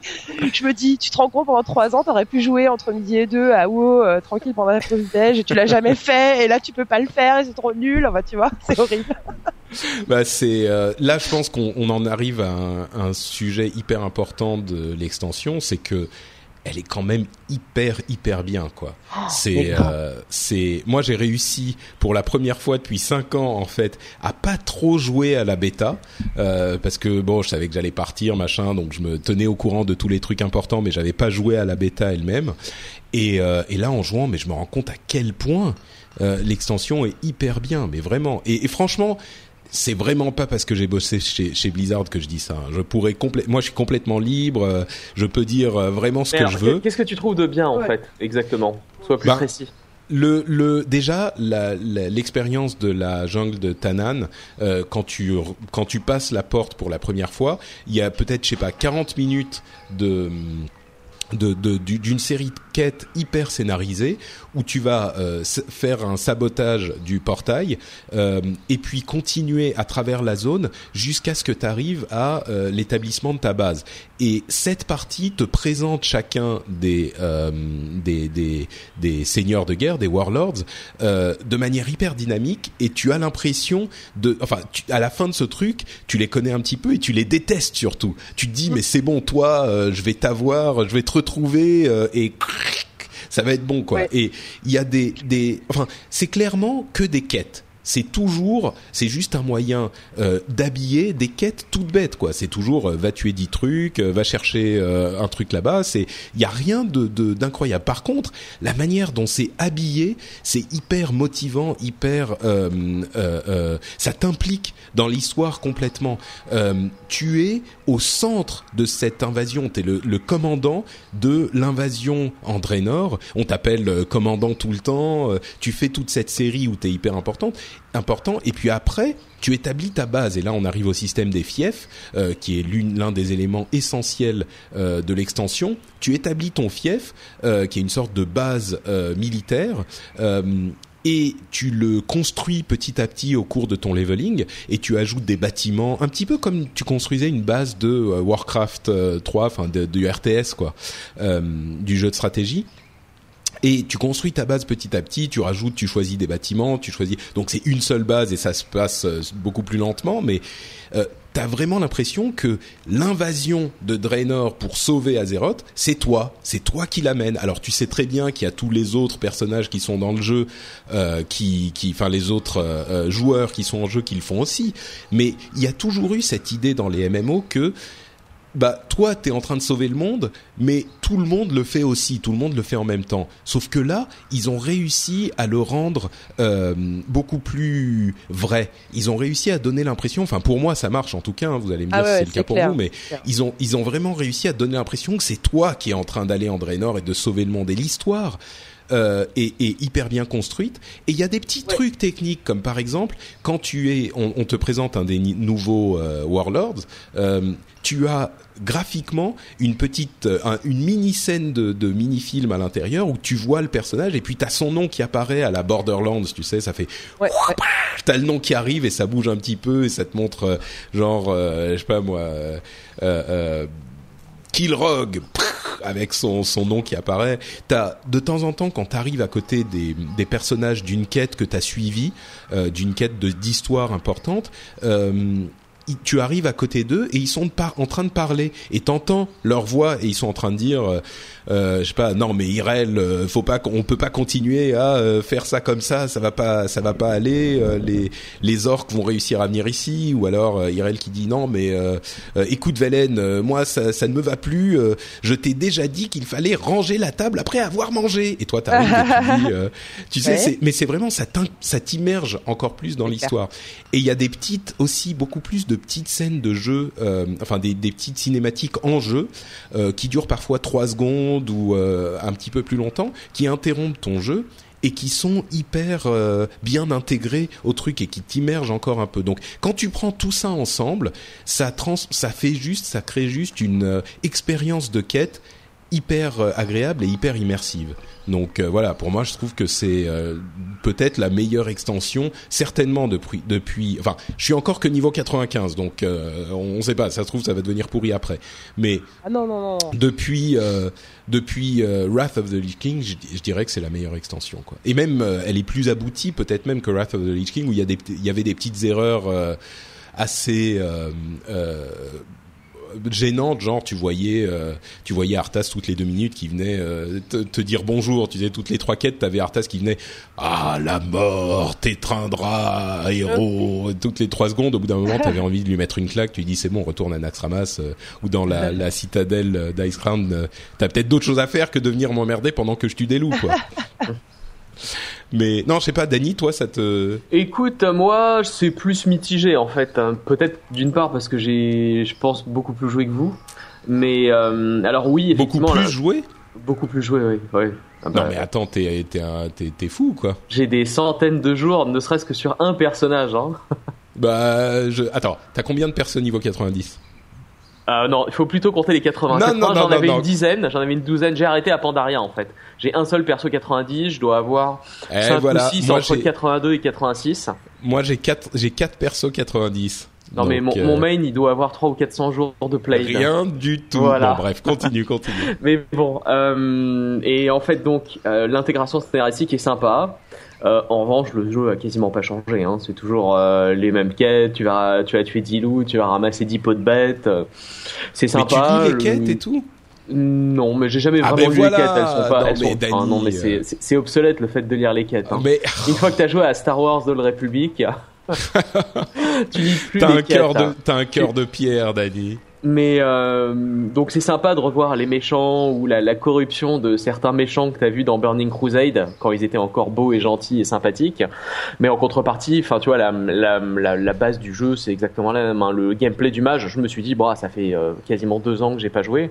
Euh, bah, quelque chose va avoir changé Non, c'est quasi joué, pareil. Non mais t'as joué sur euh, sur Miss of Pandaria pendant des heures et des heures. Et ça fait ça fait deux ans, ça fait en gros deux ans. Ça fait deux ans, ça fait une extension évidemment, ça allait pas. Enfin bref. Bah, oui mais bon bah, moi, voilà. Je suis contente que ça n'ait pas trop trop changé, hein, en fait. Hein. C'est parce que comme ça, tu reprends ton. Moi, tu te rends compte, ça faisait euh, trois ans et demi que j'avais pas joué. Donc euh, au moins, je reprends, euh, je sais jouer, quoi. Tu vois, En fait, en fait, je pense que c'est je pense que c'est une extension incroyable pour les gens qui ont arrêté depuis longtemps. Pour ceux qui ont joué à Cataclysme puis à Pandaria beaucoup, les changements sont quand même assez euh, assez anecdotiques. Donc c'est sympa de revoir un peu des personnages de légende. Le, le gros défaut que je trouverais à l'extension pour l'instant, c'est qu'il n'y a pas de d'énormes gros terribles méchants comme euh, il pouvait y avoir dans Burning Crusade avec Illidan ou Arthas dans euh, dans votre Lake bah Grom, enfin l'équipe des Warlords, euh, enfin entre Gul'dan, euh, c'est des méchants, c'est des méchants, mais c'est pas la même chose. C'est pas la même chose, je trouve. Ouais. Oui, eh, bah oui. Arthas et Illidan, c'était euh, légendaire. Ouais. Ah, je sais pas. Moi, je sais pas, j'aime bien. C'était là, tu vas te battre avec Thrall, quoi. Je veux dire, ça, ça la classe, quoi. Franchement, c'est, je sais pas, c'est beaucoup mieux scénarisé. C'est comme tu disais, Patrick. C'est vraiment, t'as l'impression d'embarquer dans cette aventure. T'as as envie de revenir pour finir les quêtes. Tu sais, t'as les avant-postes aussi où du coup, tu débloques des ressources comme ça. Tu cherches à être plus stratégique aussi dans les missions quand t'envoies tes, tes, tes péons euh, en mission. Euh. Enfin, je sais pas, c'est pas mal. Hein. Moi, je suis bien, bien revenu. Euh, J'ai l'intention d'y jouer. Euh, beaucoup. Et puis les fiefs, les, les, les fiefs sont quand même. Moi, je pensais pas que ça serait une partie aussi importante du du jeu. Euh, et finalement, c'est une partie vraiment intégrale au truc, quoi. As, tu construis ta base et tout. Moi, je passe, je sais pas, peut-être euh, la moitié de mon temps en jeu. C'est peut-être pour ça que je les vole pas pas assez vite, mais euh, je passe la moitié de mon temps en jeu à envoyer mes mes followers en mission, quoi. C'est vas-y, tu dois aller faire telle mission et puis toi, tu as tel trait, donc euh, je t'envoie plutôt là-bas et puis attends, tu. Oui, enfin les, les followers que t'envoies en mission, c'est relatif. C'est un truc qui se fait en trois clics. T'as ah bah bien sûr, interaction. C'est de la gestion. Aucune interaction et oui, c'est oui, c'est un petit peu. Non, mais c'est de la gestion, mais en fait, un autre, un autre truc qui est vraiment sympa avec le fief, c'est que du coup, euh, les ressources, enfin, les, les, ressources, les compos d'artisanat sont vachement plus faciles à avoir, quoi. Euh, Il suffit de ton jardin, ta mine, machin, et ça, tu peux les changer avec d'autres trucs. Euh, c'est pour l'artisanat, c'est vachement moins chiant que ce que c'était euh, quand moi j'y jouais, quoi. Ça, Dans clairement. Daria, t'avais ton potager pour que tu pouvais faire. Mais tu sais le temps que j'ai passé, le temps que j'ai passé à la ferme, c'était. Ah moi j'aimais bien, euh, j'aimais bien la ferme à Pandaria, c'était c'était sympa. Bah, Ouais, et tu sais, c'est un petit peu la même chose. Enfin, le, le fief, ils ont, les développeurs en ont hein. souvent parlé en disant, euh, c'est la ferme, mais euh, la ferme, la ferme version 2.0, version 14.0 quoi, euh, avec le, le, ils ont dit c'est à la fois la ferme version super améliorée en version guerre, et c'est un petit peu le, le housing, les maisons version World of Warcraft. Il y avait beaucoup de gens qui demandaient. C'est clair, ça fait longtemps que c'était demandé ça. Bah, je, trouve, je trouve qu'en termes de housing, tu vois, on n'est pas encore là parce que ça manque un peu de personnalisation comme tu peux avoir dans dans d'autres jeux. euh, Il y a, il y a Ah bah, c'est ce qu'il 40 ans. disait justement. Il disait euh, dans, dans World of Warcraft, les maisons, c'est pas euh, on va aller mettre les rideaux et puis euh, mettre un petit euh, un petit canapé ici, machin. Non, dans World of Warcraft, le housing, c'est tu fais ta base pour faire la guerre, quoi. C'est Moi, Voilà. moi, Warcraft. ce dont j'ai peur en fait, c'est qu'à terme la base, finalement, tout le monde est exactement la même, hein, parce que euh, Ouais, tu peut-être. Bah, jusqu'où ça va. Hein. Il y a des, bah en fait il y a, euh, t'as trois niveaux de base et puis t'as, euh, je sais plus neuf, euh, neuf emplacements, peut-être un peu plus euh, quand t'es au niveau 3 et tu peux choisir les différents euh, bâtiments que tu mets dans ces emplacements. Mais il y a euh, en tout, je sais pas, peut-être une vingtaine d'emplacements différents ou une trentaine. Donc c'est vrai que euh, c'est pas la personnalisation ultime où tu vas avoir euh, les trucs hyper hyper. euh, ta base va être très différente de celle de tous les autres. Ce qui aurait été Mais- amusant, c'est dans, enfin, dans ta base de mettre tes trophées, tu vois, genre la tête de Deathwing, euh, la main d'Arthas, Ah ouais, l'a ça, que Ça, c'est une très bonne idée, cool, ça, ouais. tiens. Ça, ça serait la cool, ouais. C'est clair. tu décores, tu sais, que, t'as euh, battu Arthas en héroïque à l'époque, et ben voilà, t'as, Ouais pas, un fragment de si son t'as armure. le si t'as le, le le haut fait, euh, tu pourrais mettre effectivement genre le casque d'Arthas avec sa avec sa tête dedans. Euh, Et finalement, ce serait les rideaux euh, d'en haut, quoi, tu vois. c'est ça. Ouais ouais, c'est sûr que ça serait La, sympa. la ça, tête c'est de Deathwing pas. à l'entrée de ton fief, tu vois, c'est, ça aurait été fun. Eh, vrai, c'est pas vrai. mal, ouais, c'est clair. Moi, j'aurais Ça pas grand chose cool. comme décoration, du coup. genre, genre, venez, venez les Warlords of Draenor, regardez mon, trophée de chasse, mon, mon tableau de chasse. C'est vrai, Aïe, c'est aïe, vrai. aïe. Mais bon, Aïe, aïe. v- comme ça, toi t'es t'es niveau combien, Dani? Donc, euh, 82. 92. J'ai j'imagine, parce que 92, pardon, 82, t'as 92. pas- Et j'ai joué une après-midi en fait, juste avant le- l'enregistrement du podcast. D'accord. Euh, donc un voilà, il m'en il m'en manque pas mal. T'es un noob, j'avoue, Danny, j'avoue, un j'avoue, noob. j'avoue. Bon, alors, Il y a, y a un truc qui m'a troublé. Enfin bon, le, le fief pour moi c'est une des, euh, enfin c'est l'évolution majeure du, euh, du jeu effectivement, c'est la, la grande Mm. nouveauté.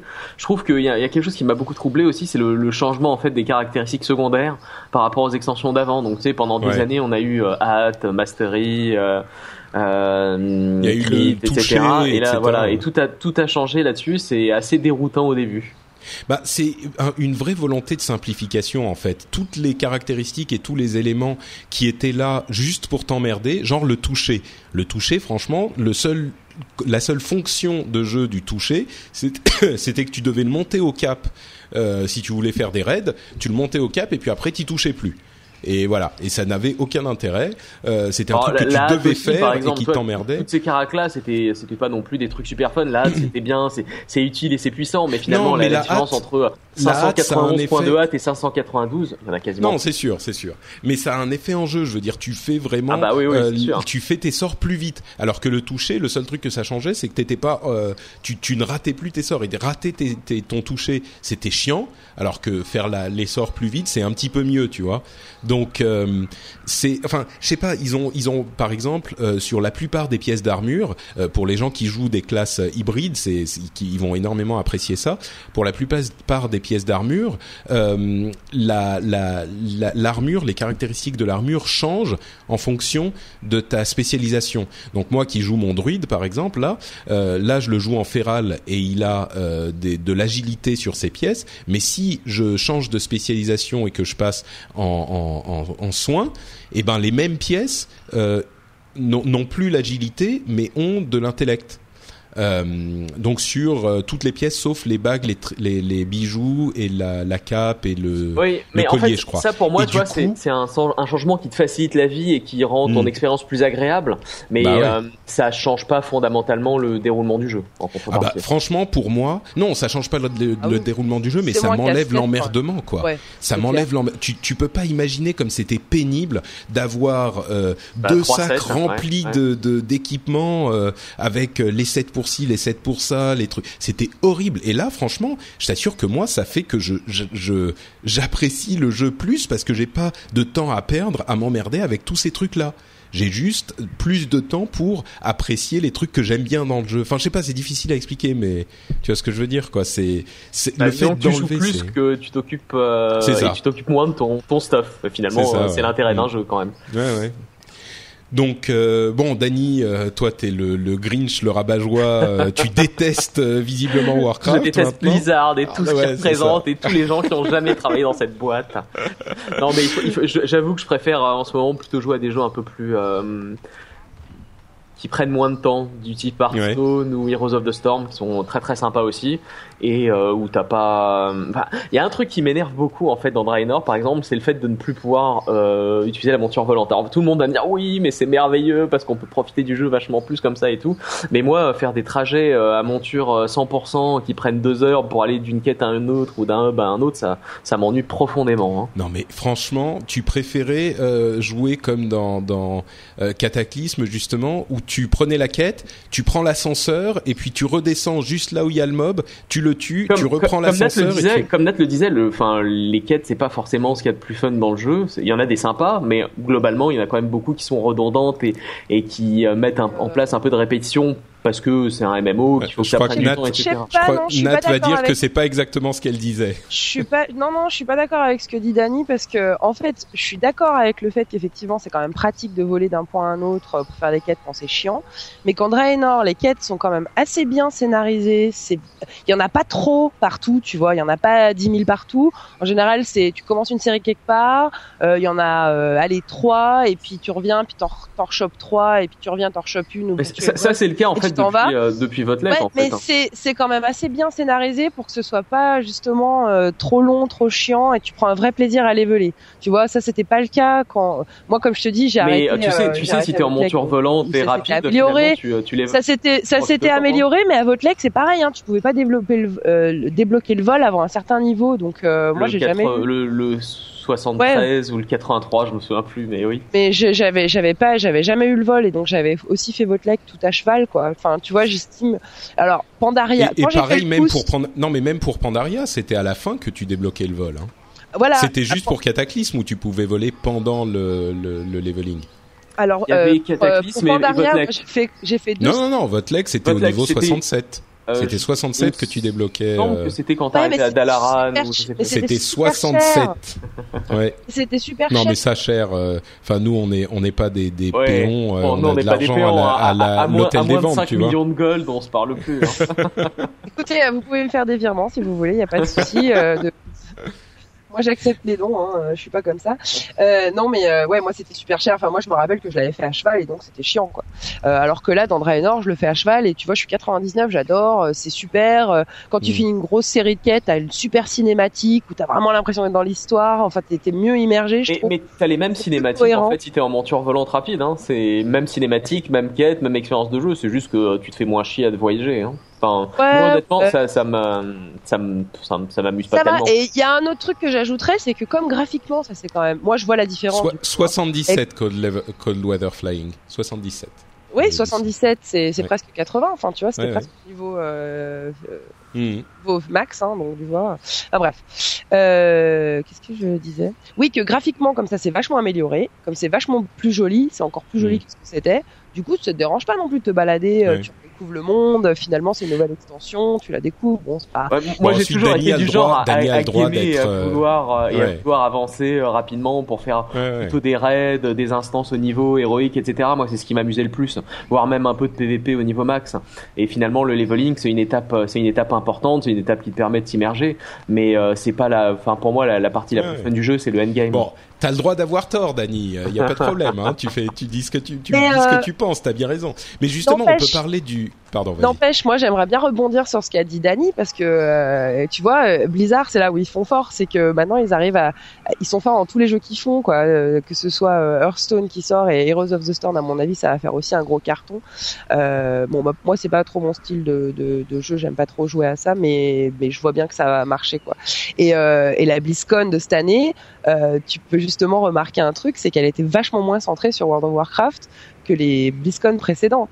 Donc, bah, parce que parce que le jeu était à deux jours de sortir, ils avaient une grosse annonce avec Overwatch dont on parlera peut-être euh, un petit peu plus tard, mais c'est vrai que euh, il y avait, enfin, c'est vrai que la société a vachement évolué. Quand on s'est quitté euh, il y a cinq ans, il y avait ben, World of Warcraft avec des trucs à l'horizon, enfin Starcraft et, et Diablo à l'horizon, mais c'était surtout World of Warcraft.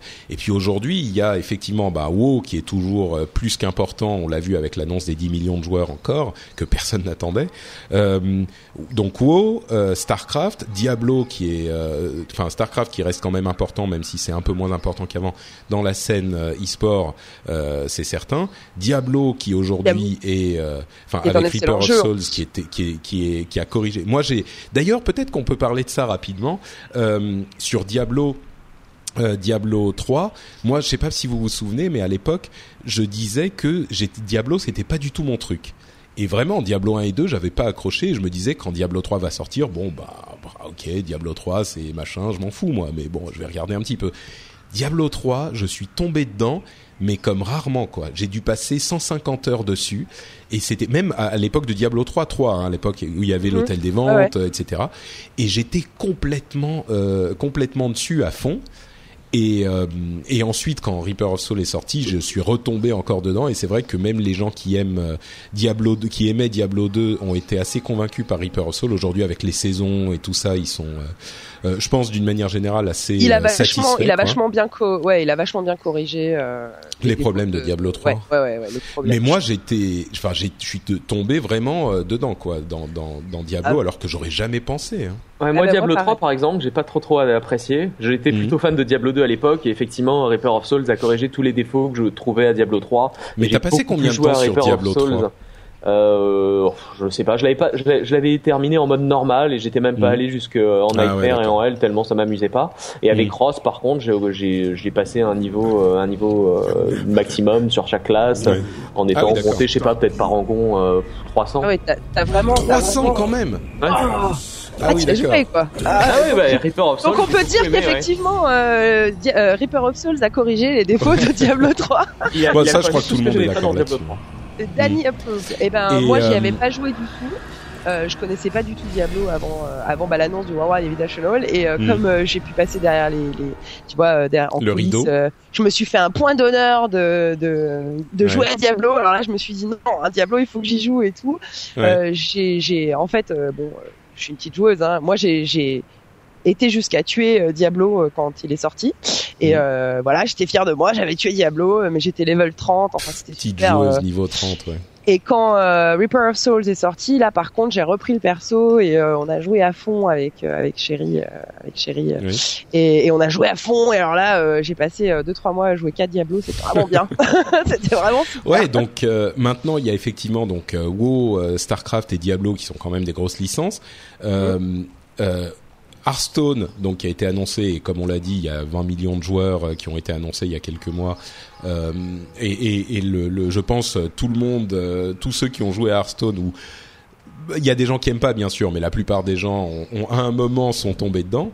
Euh, Heroes of the Storm qui est en train de monter, euh, la nouvelle licence Overwatch euh, oh, ça a l'air trop qui bien. Est, qui est, ah, ça a l'air vraiment cool. Ça a l'air trop. Franchement, euh, bah moi j'étais à la BlizzCon justement, je l'ai peut-être pas précisé, mais j'étais à la BlizzCon, j'ai pu y jouer euh, et j'ai j'ai j'ai vraiment, enfin c'est c'est encore le tout début, hein, donc on sait pas, mais c'est un, un FPS euh, à la sauce Blizzard, euh, toute nouvelle licence, complètement nouveau style graphique, nouvel univers, nouveau tout. Et moi qui aime bien les FPS mais qui suis jamais tombé dedans à fond, enfin j'ai joué à Call of Duty, Destiny, euh, j'ai joué à quelques FPS que j'aime bien mais qui suis jamais vraiment tombé dedans à fond.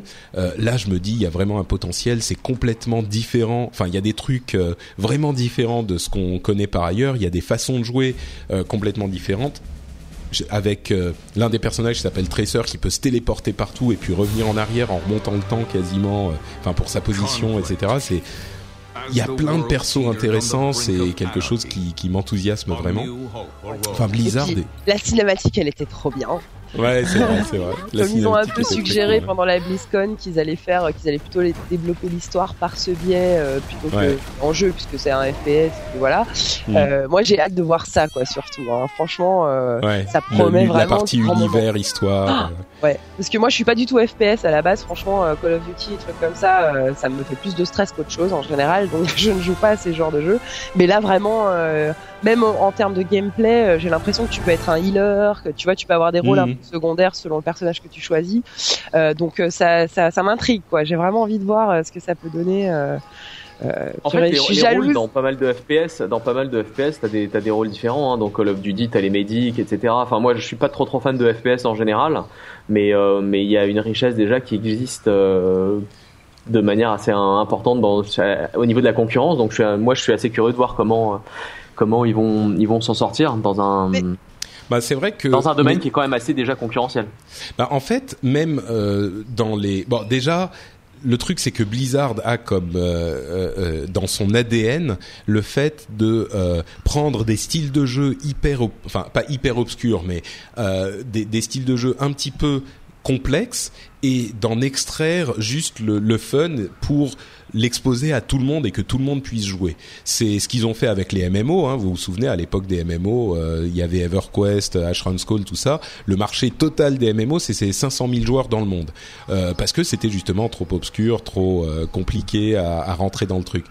Et Blizzard est arrivé. Et au début, quand Blizzard est arrivé dans le monde des MMO, il y avait plein de gens qui disaient bah attends, euh, qu'est-ce que tu viens faire là? Tu connais pas les MMO, toi t'es la boîte des RTS. Euh, allez, euh, arrête tes conneries, tu, tu retournes jouer à tes RTS et puis voilà. Et en fait, ils ont montré que bah ils avaient pu, pu ouvrir ouais, le monde des MMO. ton avis quand même, hein, parce que sur Starcraft par exemple, bah Starcraft 2, il est quand même assez assez complexe. Hein, disons que tu peux pas. Non non, mais c'était au moment où ils, a, où ils ont hein. annoncé. Non, non, mais bien sûr, bien sûr. Ah, attends, en, en single player, euh, en, en, un joueur, n'importe qui peut jouer à Starcraft. C'est scénarisé, c'est marrant. Euh, tu. Oui, non, mais c'est pas, Star, que Starcraft, c'est ma grand-mère va aller hein. jouer. C'est du PVP principalement. Maintenant, les gens qui jouent à Starcraft 2 aujourd'hui, euh, ah bah oui, mais il y a quand même. Hein il y a quand même euh, toute une partie des gens qui jouent en PVE, qui jouent la, la, campagne euh, single player et puis qui s'arrêtent. Et il y a plein de gens qui jouent euh, qui jouent à Starcraft que en multijoueur, mais le, le la partie single player est accessible à plein de gens. Enfin bref, le, le, le pareil pour Hearthstone, ils ont amené ce style de jeu. Bon, Dany, là, tu vas pas me faire me, me dire que je que je me trompe. C'était un style de jeu auquel très peu de gens jouaient, qui était hyper complexe, le jeu des cartes de stratégie de, de cartes à collectionner. Et ils l'ont transformé en quelque chose d'hyper accessible et d'hyper euh, fun, non? Euh, bah, j'y joue beaucoup, donc euh, je vais, euh, je vais pas dire le contraire, mais enfin, la complexité en fait d'un jeu de cartes à collectionner, elle s'accumule avec le temps. Donc, par exemple, si tu regardes Magic, la toute première extension, eh, bon, ok, c'était plus complexe que Hearthstone, je pense. Ah, ouais, mais d'un okay. côté, au bout de, au bout de cinq extensions, Magic, il fallait carrément, enfin.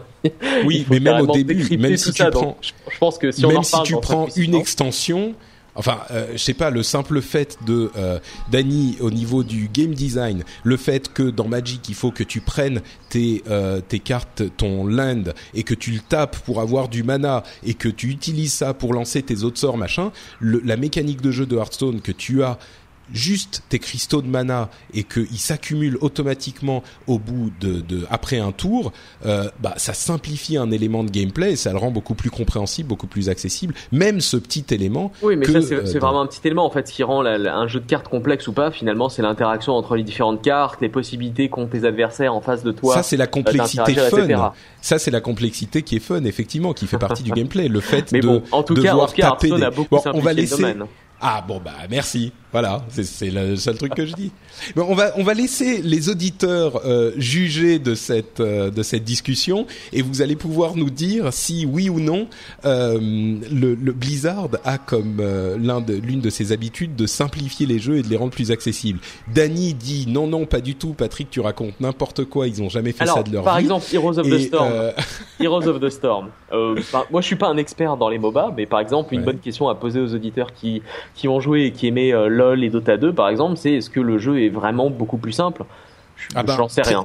Très simple, des mécaniques de jeu euh, très très euh, euh, évidentes. Le last hit, tu, sais ce que c'est le last hit et bien Dota. sûr. Bon, bah voilà, le fait qu'il n'y ait pas de last hit, ça rend le truc beaucoup plus accessible. Agréable, dans- mais ça le rend pas forcément tellement plus Mais simple. bien sûr, bon, ok, d'accord. Je ne vais pas me battre contre Dany qui a évidemment tort, mais euh, vous pourrez nous dire, chers auditeurs, si le fait qu'il n'y ait pas de last hit euh, le rende plus ou moins simple euh, dans, dans, dans Heroes of the Storm, parce qu'on n'a pas besoin de s'emmerder à, à voir pile le bon moment où il faut taper sur le mob pour avoir l'expérience, pour ensuite pouvoir retourner au magasin, acheter le bon item, le, bo- le bon objet, euh, pour pouvoir euh, bien contribuer comme il faut dans l'équipe et que machin et que sinon on va fider et que bref.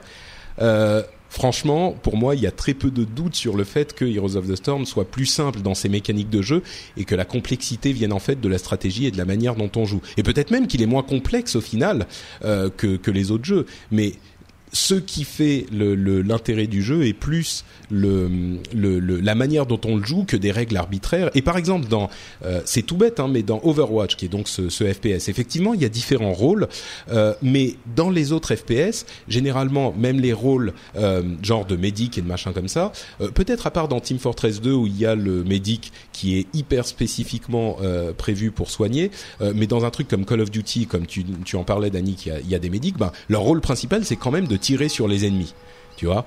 Et euh, le, enfin, il n'y a pas vraiment de médic dans Call of Duty en fait. Mais le, le truc, c'est que dans euh, Overwatch, les personnages, c'est pas juste qu'ils ont un rôle de soutien, c'est que la manière dont ils vont euh, contribuer à l'effort de l'équipe, c'est pas en tuant des ennemis. Ça peut être en posant des tourelles, ça peut être en euh, posant des téléporteurs, ça peut être en, en, soignant effectivement, ça peut être. Enfin, il y a plein de types de soutien qui. Il, parlait euh, Jeff Kaplan qui est ressorti de sa de sa cave où il l'avait enfermé depuis euh, depuis cinq ans euh, ou six ans à, à parler de tout ça. Il disait on veut qu'il y ait des moyens de jouer au jeu et de contribuer à l'effort de l'équipe sans forcément avoir à euh, tuer les ennemis. C'est pas forcément ça le but euh, premier.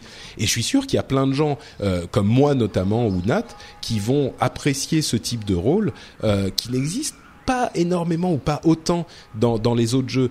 L'un des exemples que je donnais, c'est après y avoir joué à Overwatch, j'avais l'impression que dans des jeux comme euh, euh, Team Fortress, Call of Duty, etc., ben les différents rôles étaient assez différents. Et c'est vrai, hein, les différents rôles dans ces jeux sont assez différents. Mais quand tu joues à Overwatch, tu te rends compte que dans Overwatch, les héros sont tellement se jouent de manière tellement complètement différente que du coup, quand tu regardes les autres jeux ensuite, tu te rends compte, enfin, les différences qu'ils ont dans ces autres jeux se ressemblent un petit peu plus tout à coup. Parce que Overwatch agrandit l'éventail de manières de jouer, de type de gameplay euh, encore plus. Donc, euh, enfin bon, comme comme on le disait, c'est encore très très tôt. On a une qu'une petite version genre pré-alpha d'Overwatch. On ne sait pas ce que ça donnera au final quand quand il sortira. La bêta est dans et, et devrait arriver l'année prochaine. Si ça se trouve, ça sera euh, pas aussi enthousiasmant qu'on qu'on en a l'impression aujourd'hui. Mais moi, j'ai j'ai bon espoir quoi. Surtout avec l'héritage de Blizzard qui généralement réussit ce genre de de trucs comme ça. on l'a vu avec Hearthstone. Mais, mais comme euh, comme euh, je vais je vais je vais dire en fait comme c'est quand même des jeux qui sont testés en interne par des gens qui sont des gamers donc, euh, mm. qui vont ou pas euh, aimer un jeu euh, ils ont euh, quand même ça quoi en piste pour voir si leurs jeux vont sont ouais. bien, sont assez, euh, sont assez aboutis, sont, sont bons pour une bêta ou quoi ou qu'est-ce. Enfin, tu vois, il y a vraiment un, un, vrai, une vraie culture comme ça de, de, de test interne qui fait que, euh, ben voilà, je, à la base, que tous les jeux vidéo sont testés en interne de toute façon par, enfin, euh, quelle que soit la marque, hein, plus ou moins bien, mais. Ouais, alors peut-être que Blizzard, du coup aussi, comme c'est une grosse euh, société et qu'il y a beaucoup de gens qui testent, peut-être que t'as plus d'avis, plus de, plus de, tu vois, de retours comme ça sur. Euh, je sais pas, je sais pas. Non, je crois qu'il y a un peu il y a un peu de ça. Le, les tests en interne sont hyper importants. Je veux dire, quand tu vois les génériques des jeux Blizzard, c'est vraiment design, game design by Blizzard Entertainment. Tu ouais. vois, c'est vraiment la société qui a designé ouais. le jeu. Et Moi, je peux bon, vous dire parce que euh... j'ai été, j'étais quand même euh, dans, enfin, j'étais assistant de direction, donc je sais que les, tous les VP, les hauts, euh, tu vois, les Frank Pierce, les Mike Morheim, euh, etc. ils, ils, jouent. Hein. C'est les premiers à tester. Je veux dire, il y a des blogs dans leur calendrier euh, pour qu'ils testent les jeux. Et oui, je veux ouais, dire, si eux n'aiment pas les jeux qu'ils font euh, bah, ils sortent pas. Et je trouve que je sais pas si beaucoup de, de PDG, enfin euh, je sais pas si euh, chez Activision c'est la même par exemple, euh, pour citer la, la, la, société sœur, on va dire. On ne sait pas. Bah, c'est sûr que, disons que, en tout cas, ce qui est très, ce qui semble être assez unique à Blizzard. Bon, il y a quelques sociétés qui travaillent comme ça, mais c'est qu'ils vont vraiment chercher le fun dans les jeux et ils vont pas s'arrêter jusqu'à jusqu'à ce que leur jeu soit fun. Et évidemment, le retour de tous les employés de la société est hyper important, euh, mais là où ça va être différent avec Blizzard, c'est que tant que le jeu n'est pas aussi fun qu'il voudrait qu'il soit, eh ben il va pas sortir. Et même parfois, comme on l'a vu à plusieurs reprises, s'ils réussissent pas au bout de quelques années à trouver un jeu hyper fun, bah ils l'annulent tout simplement. Euh, on l'a vu avec Titan, on l'a vu avec euh, euh, Ghost, Starcraft Ghost, on l'a vu avec d'autres projets, Warcraft Adventures, je crois. Et, et, ça, c'est assez unique. Il y a quelques autres sociétés qui le font. Je pense que une société comme Valve ou même, en fait, je pense que chez Blizzard, il y a une vraie culture. Dans toutes les sociétés du monde, il y a une sorte de tension, de d'équilibre à trouver entre le pouvoir qu'ont les gens du produit qui, qui gère le produit lui-même et les gens qui gèrent le marketing. Et marketing, ça englobe tout, hein, PR, community, marketing, euh, etc. Et les deux sont des éléments hyper importants dans une société. S'il y a des gens qui disent euh, ah le marketing ils sont super méchants, ils ruinent tout machin, vous avez franchement pas compris comment ça fonctionne. Mais l'équilibre à trouver est hyper important. Et chez Blizzard, c'est clairement euh, euh, le produit qui est qui a la priorité. Les gens qui sont en charge du produit ont euh, droit de vie et de mort sur tout. C'est vraiment, enfin, c'est même impressionnant. Et il y a quelques sociétés qui sont comme ça. Je pense que Blizzard fonctionne comme ça. J'imagine que Valve, j'ai l'impression qu'il fonctionne un petit peu comme ça aussi. Euh, pour aller dans d'autres domaines, une société comme Apple, pour le meilleur ou pour le pire, j'ai l'impression qu'il fonctionne un petit peu comme ça. Et c'est un type de développement de produits particulier du coup. Et chez, chez Blizzard en tout cas, et chez ce, type de société, ça donne des produits qui sont vraiment léchés, qui sont. Alors bien sûr, ça veut pas dire qu'on se plante jamais. Euh, évidemment, il peut y avoir des moments où bah il y a un truc qui est pas super bien réussi et qui. Mais d'une part, euh, bah une, quand ça arrive, on travaille autant qu'on peut, autant qu'il faut pour le corriger et pour le rendre bien. On l'a vu notamment avec euh, Diablo 3 qui avait des problèmes et qu'ils ont corrigé.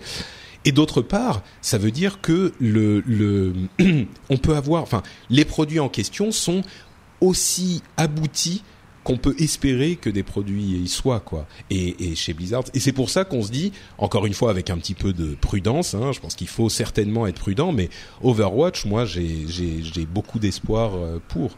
Donc euh... ah bah il faudra qu'on le teste de toute façon. Ah oui, j'espère que bon, j'espère que j'aurai un accès à la bêta quand elle sortira en 2015. Euh, on verra ce qui est. Je sais que c'est au début c'est toujours très difficile et mine de rien, même si j'ai j'ai des amis chez Blizzard maintenant, bah je suis sûr qu'il y a des gens qui ont un petit peu plus d'importance dans l'univers de, de, des médias de Blizzard euh, que que moi pour euh, à qui ils voudront donner accès à la bêta, mais mais on verra. en tout cas, je suis très très impatient. Et, ben, il faut euh, que ton podcast Overwatch euh, marche super bien. bah c'est vrai que en fait tu retrouves une place dans la dans la de l'autre côté, de côté communauté euh, et bim. bah tu sais que j'ai lancé un podcast sur Overwatch en anglais en fait. Oui oui, je sais. D'accord, OK. j'ai vu. Bah, mais je sais pas si on va continuer hyper longtemps en tout cas maintenant parce que c'est ah, je suis excité en fait après la BlizzCon j'avais tellement envie d'en parler j'ai un pote anglais qui m'a dit euh, qui disait sur Twitter ouais je vais peut-être euh, lancer un podcast Overwatch moi j'ai vu ça je me suis dit ok j'ai trop envie d'en parler je lui ai envoyé un tweet en disant ouais allez je suis partant machin et donc on a lancé un podcast en anglais qui s'appelle Overwatchers. J'aime bien le nom c'est moi qui l'ai trouvé.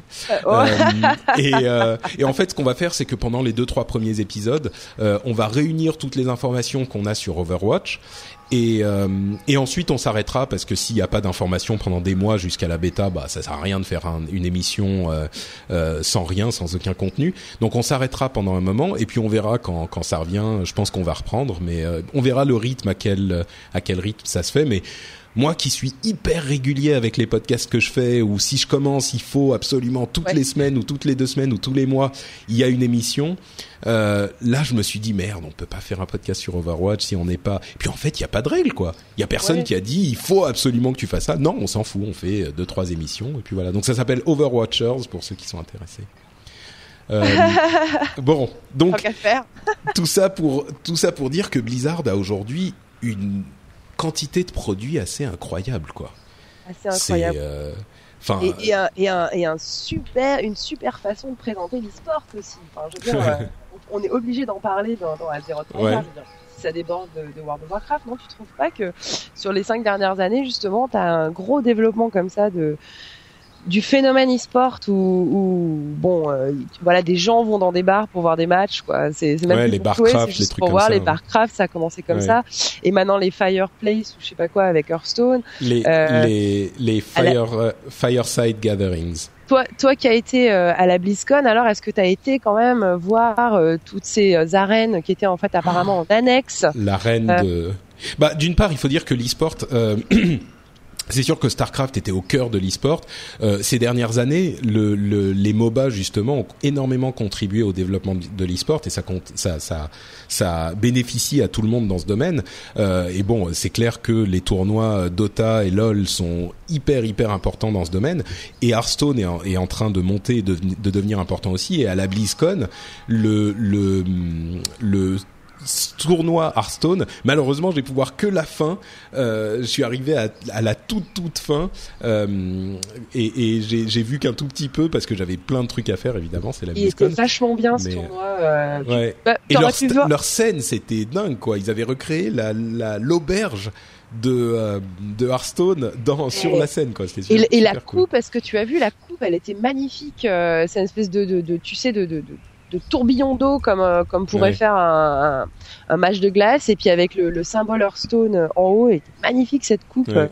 euh, mais pourquoi t'as pas re-regardé les matchs après sur le feed euh, avec le ticket virtuel bah parce que je travaille figure-toi ah. euh, j'ai des maintenant j'ai envie tu vois des podcasts donc il faut tu que dis ça mais t'étais trop occupé à l'évoler sur Draenor je pense hein. Peut-être la BlizzCon était dans ouais. ce dans ce long week-end qu'on a eu là en novembre et du coup euh, moi j'ai passé je t'avoue le week-end à bah voilà à booster mon, mon personnage de WoW et regarder des, des feeds euh, de ah, la BlizzCon et les matchs. Ouais. C'était ouais. c'était vachement bien. C'est vachement intéressant finalement euh, le tournoi Hearthstone. Alors moi qui n'étais pas du tout trop e-sport, j'avoue que j'ai vachement apprécié de regarder les gars jouer et bah, notamment le mec qui a gagné. Il était super underdog aussi, tu vois tout le monde s'en méfiait, il y avait que des asiatiques et en fait au final il a mis des grosses tapes branlées à tout le monde oh, avec un jeu super mains, agressif. Il a des mains incroyables aussi. Euh, il a il a toujours tiré les super cartes quand il fallait. Hein. C'était. Ça c'est ce que avait... disent les gens qui perdent. Euh, il, il, avait il avait des jeux. Non non il avait un jeu super agressif aussi. Hein. Il avait un jeu avec des cartes super agressives. Il y allait au taquet. Euh, c'était super marrant à voir. Tu sais c'est marrant les gens qui disent bien sûr la chance joue euh, c'est énorme une, la chance joue dans Hearthstone hein. ça joue une, une ça, ça a un, un, rôle important je dirais peut-être allez 30% du, du de, de, la partie est dû à la à la chance c'est colossal Mais sur bien sûr c'est très important mais euh, là où le, le les gens se trompent souvent c'est quand ils disent oh il a eu pile la bonne carte mais ça ça se contrôle aussi tu construis oui. ton deck pour ouais, avoir et, les à cartes ce niveau-là, à ce niveau-là, tu tires, à ce tu tires les cartes de, de, niveau de gamer. Les, les, mecs, ils ont des decks très très proches. Ils savent tous super bien jouer. Euh, à partir de là, je suis pas d'accord. Euh, moi, je, je suis pas d'accord. Toi, ce que une... tu dis, c'est que ce que tu dis, c'est qu'à ce niveau, il y a plus que la chance qui joue.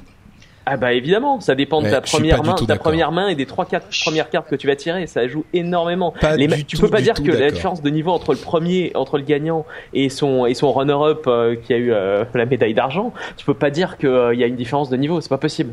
Bah d'accord, ok, c'est ton avis. Euh, moi je, dis qu'il y a quand même une grosse pas. différence de stratégie de construction de deck. Je rejoins Patrick là-dessus, c'est-à-dire qu'effectivement ces gars ils jouent à haut niveau et tout, mais ils ont quand même des stratégies euh, précises quand ils montent leur deck et, euh, et peut-être qu'il y a des stratégies différentes. Enfin moi je sais que. Et puis il faut que il faut que tu réagisses quand tu as euh, tel truc qui se passe qui est assez inattendu. Euh, ils en parlaient justement à la BlizzCon. Ben Broad je crois disait disait ça dans le, les panels il disait le, le fait qu'il y ait des trucs qui soient un petit peu random, ça veut dire qu'il faut réagir euh, au, à, à, ce truc-là de manière intelligente. Et ça peut effectivement te bousiller ta stratégie, mais après il faut que tu changes ta stratégie quand il faut, euh, comme il faut, pour pouvoir reprendre le dessus ou, ou prendre euh, avantage de ce qui s'est passé chez le mec en face. Donc n'oublie bon. pas que c'est un jeu de cartes aussi et que tout est une question bah, de probabilité. Hein. Bien sûr, mais c'est comme c'est comme le c'est comme le non, c'est pas juste une question de probabilité. Il euh, y, a, y a la comparaison avec le poker qui se fait beaucoup. Tu crois que le poker c'est qu'une question de chance? C'est de probabilité. C'est et t'imagines, ouais, justement... tu peux estimer la probabilité que euh, ton adversaire en face ait telle ou telle carte, non, et non, tu peux dire voilà, je tente. Réponds, réponds à la question simplement. Est-ce que le poker, les, dans les championnats du monde de poker, euh, les mecs, il y a que la chance qui joue? Ils font que calculer des probabilités.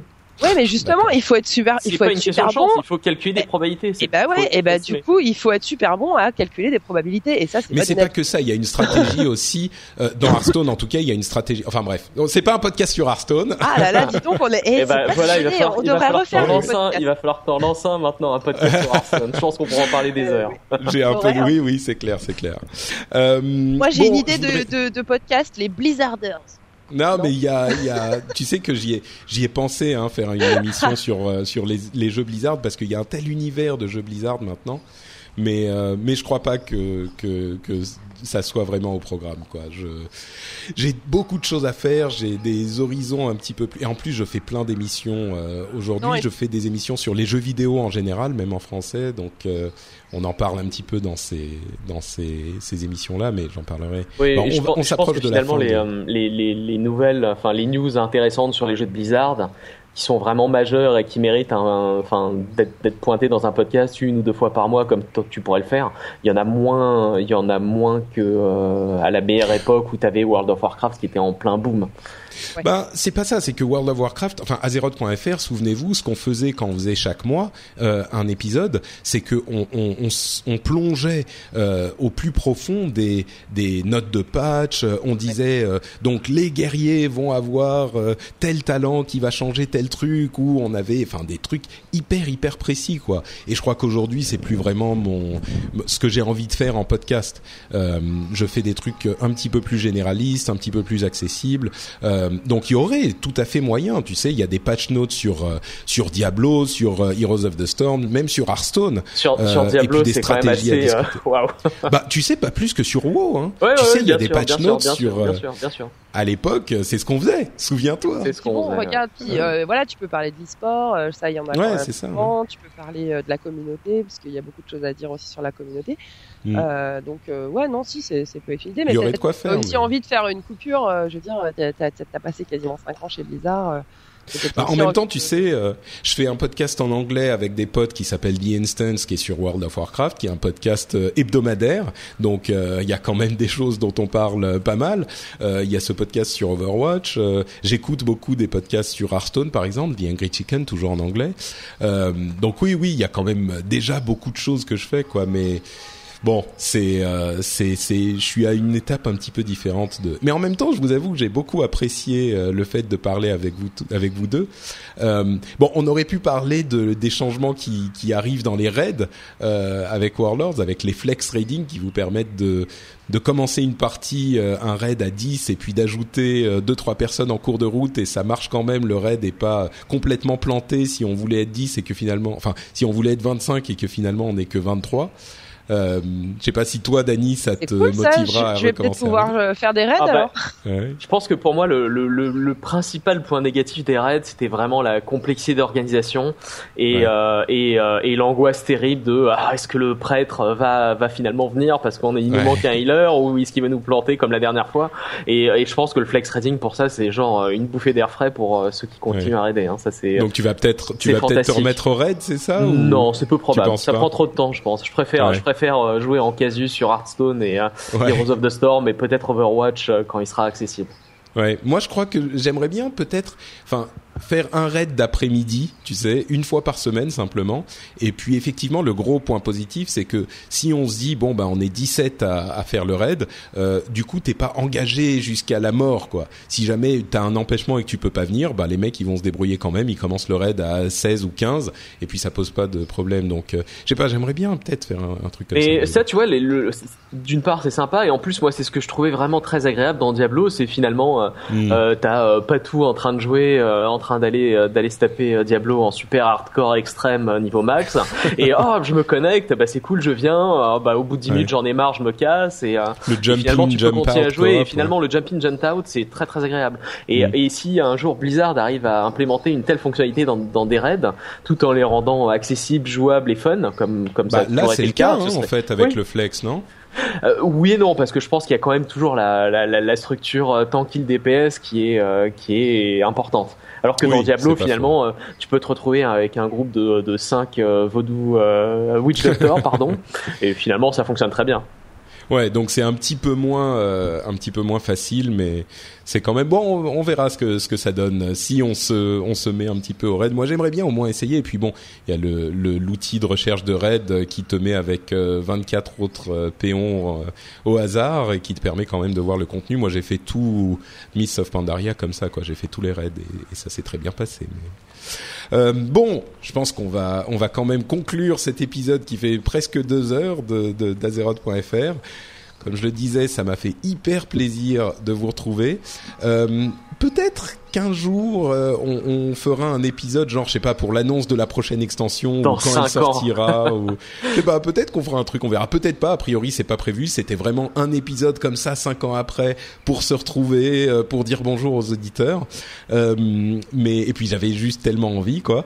Mais euh, mais bon je sais pas on verra on verra ce qui se passe. Et puis de toute façon je suis sûr que vous D'ailleurs, ce serait, ce serait rigolo que que tu puisses, euh, enfin que dans les commentaires, euh, je suppose qu'il va y avoir une page web où tu peux Ouais, euh, ouais, downloader l'épisode, donc que les que si les les, les anciens auditeurs, voilà, pouvaient nous dire un peu ce qu'ils sont devenus, si ça va, C'est qu'on avait ouais. rencontrés à des IRL et tout. moi, je sais que j'ai quelques nouvelles de Marlock et d'une d'une I, euh, je suis une i-tata, euh, donc euh, c'est- assez rigolo. Enfin voilà, il y en a certains avec qui Ouais. j'ai gardé un peu d'autres non. Donc euh, dites-nous un peu. euh, Bah, moi, j'ai, euh, aussi. Moi, j'ai euh, j'ai gardé le contact avec quelques-uns. Il y en a que je vois passer par-ci par-là, mais euh, euh, c'est Redwin. euh, bah, c'est lui qui fait. c'est Florent. C'est lui, lui Ouais. qui fait la publication de, de 99% de mes émissions euh, euh, sur sur tous mes sites. Quoi. C'est lui. Je travaille avec lui euh, tout le temps. Il est hyper hyper cool. Euh, Magic Hommage, qui avait, c'est, bah, Florent Ah oui, et, Alexandre avaient, avaient repris Azeroth.fr. Bon, malheureusement, ça s'est pas très bien passé au final. Et d'ailleurs, il y a des gens qui me demandent un petit peu de temps en temps, est-ce que tu regrettes, machin. Bah, je regrette un peu parce que c'est vrai que c'est dommage euh, qu'ils aient pas continué, mais en même temps, ils ont continué un an. Mais je comprends, ils étaient hyper jeunes, je leur ai mis ça sur la tête. euh, C'était un truc euh, hyper lourd, mine de rien, Azeroth.fr, pas parce que l'héritage, mais à, à gérer, à organiser, à enregistrer, tout ça. Et oui, c'est sûr que c'est dommage, donc j'aurais préféré que ça s'arrête de manière un petit peu plus clean. Mais euh, mais ils ont essayé, ils ont fait euh, ils ont fait euh, des, des beaux efforts et puis malheureusement ça s'est pas ça a pas continué, donc c'est dommage. Mais mais voilà quoi. Et Alexandre, bah j'ai pas trop de nouvelles. Euh, mais Florent, ouais, on travaille. euh, Enfin, je suis je suis euh, je le, on se parle tout le temps, euh, on travaille ensemble. Puis il y en a d'autres. Il y a Hardis que j'ai vu passer par-ci par-là. euh, Il y a euh, Jérémy qui m'a filé un coup de main. Euh, Jérémy, c'est Loconox euh, qui m'a filé un coup de main sur euh, sur les sites. Quand je me suis lancé, il a refait un petit peu de, de mise en page des sites avec le CSS. euh, là, il y a quelques semaines, euh, il m'avait Oula. proposé son aide. Enfin, il y a vraiment cet héritage de la communauté Azeroth.fr qui est fort. Euh, Julien, bah, de Judge Hip, euh, on traîne ensemble tout le temps. Ah, enfin, on traîne Julien, ensemble. Il, est, ouais. il est suisse. Et il est suisse. Pardon, pardon. il est belge. Il Ah. est belge, mais euh, je, je sais que j'adorais le revoir. euh, je l'ai Ouais. souvent revu à Blizzard quand il était, bah, il était souvent invité euh, euh, pour Ouais. tester des fois et tout, et c'était toujours un plaisir. On faisait toujours un déjeuner. J'adore. C'est vrai, c'est vrai, il est, Ah ouais, il est très très cool. Donc il y a vraiment cette communauté. Et d'ailleurs, il était dans le dernier épisode du rendez-vous jeu, euh, qui était le, les- qui est l'émission, enfin le dernier, c'était l'épisode BlizzCon, euh, qui est l'émission donc généraliste sur le jeu vidéo. Il était avec moi à la BlizzCon et on, on s'est refait un épisode où on parlait de tout ce qui s'est passé à la BlizzCon. Euh, euh, à ce moment-là, il y avait euh, aussi Manu euh, qui est avec lui souvent, et puis Damien de Icy Veins. Enfin, il y avait une vraie communauté quoi, et c'est un tel plaisir de revenir dans cette communauté. Euh, c'est, enfin, c'est incroyable quoi. Moi, ça me, ça me fait tout bizarre. Mais bon, il faut quand même qu'on se dise au revoir à un moment. Je sais, c'est triste, mais il faut. Mais vous savez quoi? Euh, D'une part, il y a l'émission Positron. Euh, qui est une autre émission que je fais où il y a Dany et Nat où vous pouvez les retrouver. Euh, donc pendant quatre épisodes, c'est une émission de recommandations de produits culturels dont on, où on parle beaucoup de jeux vidéo d'ailleurs. Euh, donc vous pouvez retrouver ça Hein. sur euh, frenchspin.fr qui est le site où je mets toutes les toutes mes émissions. Vous vous retrouverez ça euh, dans les notes de l'émission. Mais en plus de ça, euh, vous pouvez aussi les retrouver sur internet si vous voulez les suivre et ils vont vous dire tout de suite où on peut les retrouver. À commencer par Dany. At NotDanny sur Twitter. Euh, voilà, je suis souvent une sorte de Et dans les locaux de euh, Alienware, voilà, euh, et voilà, dans les locaux d'Alienware, je prends des photos euh, exclusives de moi, les selfies de Dany qu'il les poste sur Danny, Twitter. voilà, ou mes sur meilleurs moments de jeux vidéo qui doivent se résumer à 95% de défaites sur Hearthstone. Mais Ah, c'est pour ça que tu dis que c'est la chance qui fait tout. bah, Je évidemment, ça ne peut être que la chance. Ça ne peut être que la chance. T'es niveau combien, Dany, sur Hearthstone? Euh, mon Le meilleur niveau que t'aies élevé, atteint mais il est 42, 43. Non, non, pardon, le, le ranking, le, ah, le euh, classement. je suis en, en général, je suis entre 8 et 12, 13.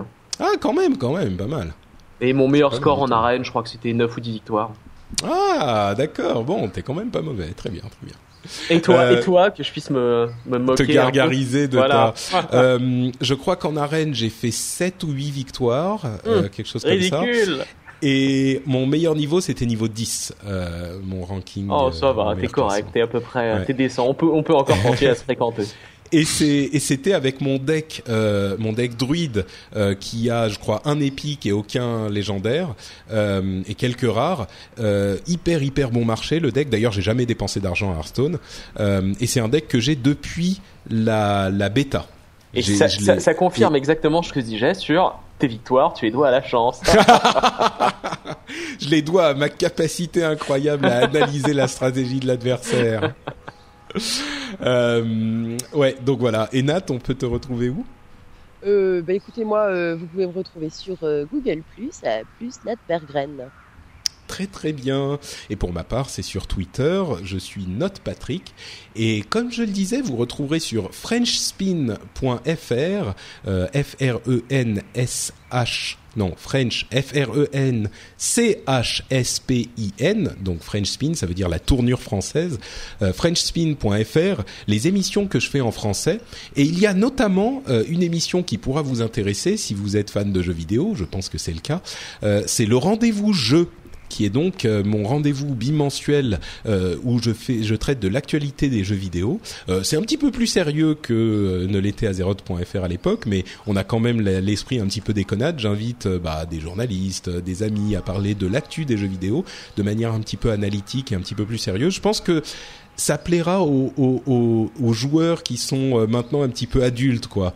Euh, justement, qui veulent une, qui, qui sont des vrais joueurs, qui veulent un, un une analyse sérieuse, enfin des, des, d'une actualité sérieuse euh, sur les jeux vidéo. Et encore une fois, quand je dis sérieux, euh, bon, on est quand même, on déconne un petit peu parce que c'est quand même un sujet marrant, quoi. C'est les jeux vidéo et puis c'est moi. Vous savez que je suis quand même pas le mec qui va commencer à vous lire les news comme dans le journal de 20 heures, on va dire. Donc voilà, euh, c'est tout ça, tout ça c'est sur FrenchSpin.fr. Euh, je sais pas si le site Azeroth.fr sera encore euh, en place parce que je vais essayer de le mettre à jour. Ça risque de tout casser. Euh, si jamais il est encore en place, bah je mettrai l'émission, les notes de l'émission sur Azeroth.fr et dans tous les cas elles seront aussi sur FrenchSpin.fr. Donc vous pouvez retrouver ça là-bas, nous laisser des commentaires, nous dire ce que vous en pensez, nous dire comment vous allez si vous jouez à Warlords of Draenor. Euh, bon, je dis rétroactivement bon bonjour à ceux qui seront à la soirée euh, de, de, de fête des 10 ans euh, de World of Warcraft. Euh, tu vas? et Ouais, j'y serai, j'y serai. C'est ce soir au moment où on enregistre, donc euh, et, et, donc c'est la communauté euh, francophone qui, qui, organise ça. Il y en a dans, dans différents pays. Et d'ailleurs, Julien, je crois, va streamer le truc sur internet. Donc ah bah cool. Ouais, ah, vous pourrez voir ça sur Jeudi. Enfin, vous avez vu ça. Euh, et on n'a même pas parlé des events de célébration des 10 ans euh, en jeu. Bon, oh euh, allez voir ça. Bref, tout ça pour dire que vous pouvez découvrir plein d'émissions et venir nous laisser nos, vos commentaires sur euh, frenchspin.fr. On vous fait d'énormes, énormes, énormes bisous. Euh, et puis de toute façon, maintenant, aujourd'hui, avec l'internet d'aujourd'hui, on peut se retrouver sur les réseaux sociaux, donc Twitter et tout ça. Donc euh, n'hésitez pas à venir nous dire bonjour. On vous fait plein de bisous et on vous dit à la prochaine fois. Ciao à tous. Bye bye. Bye bye.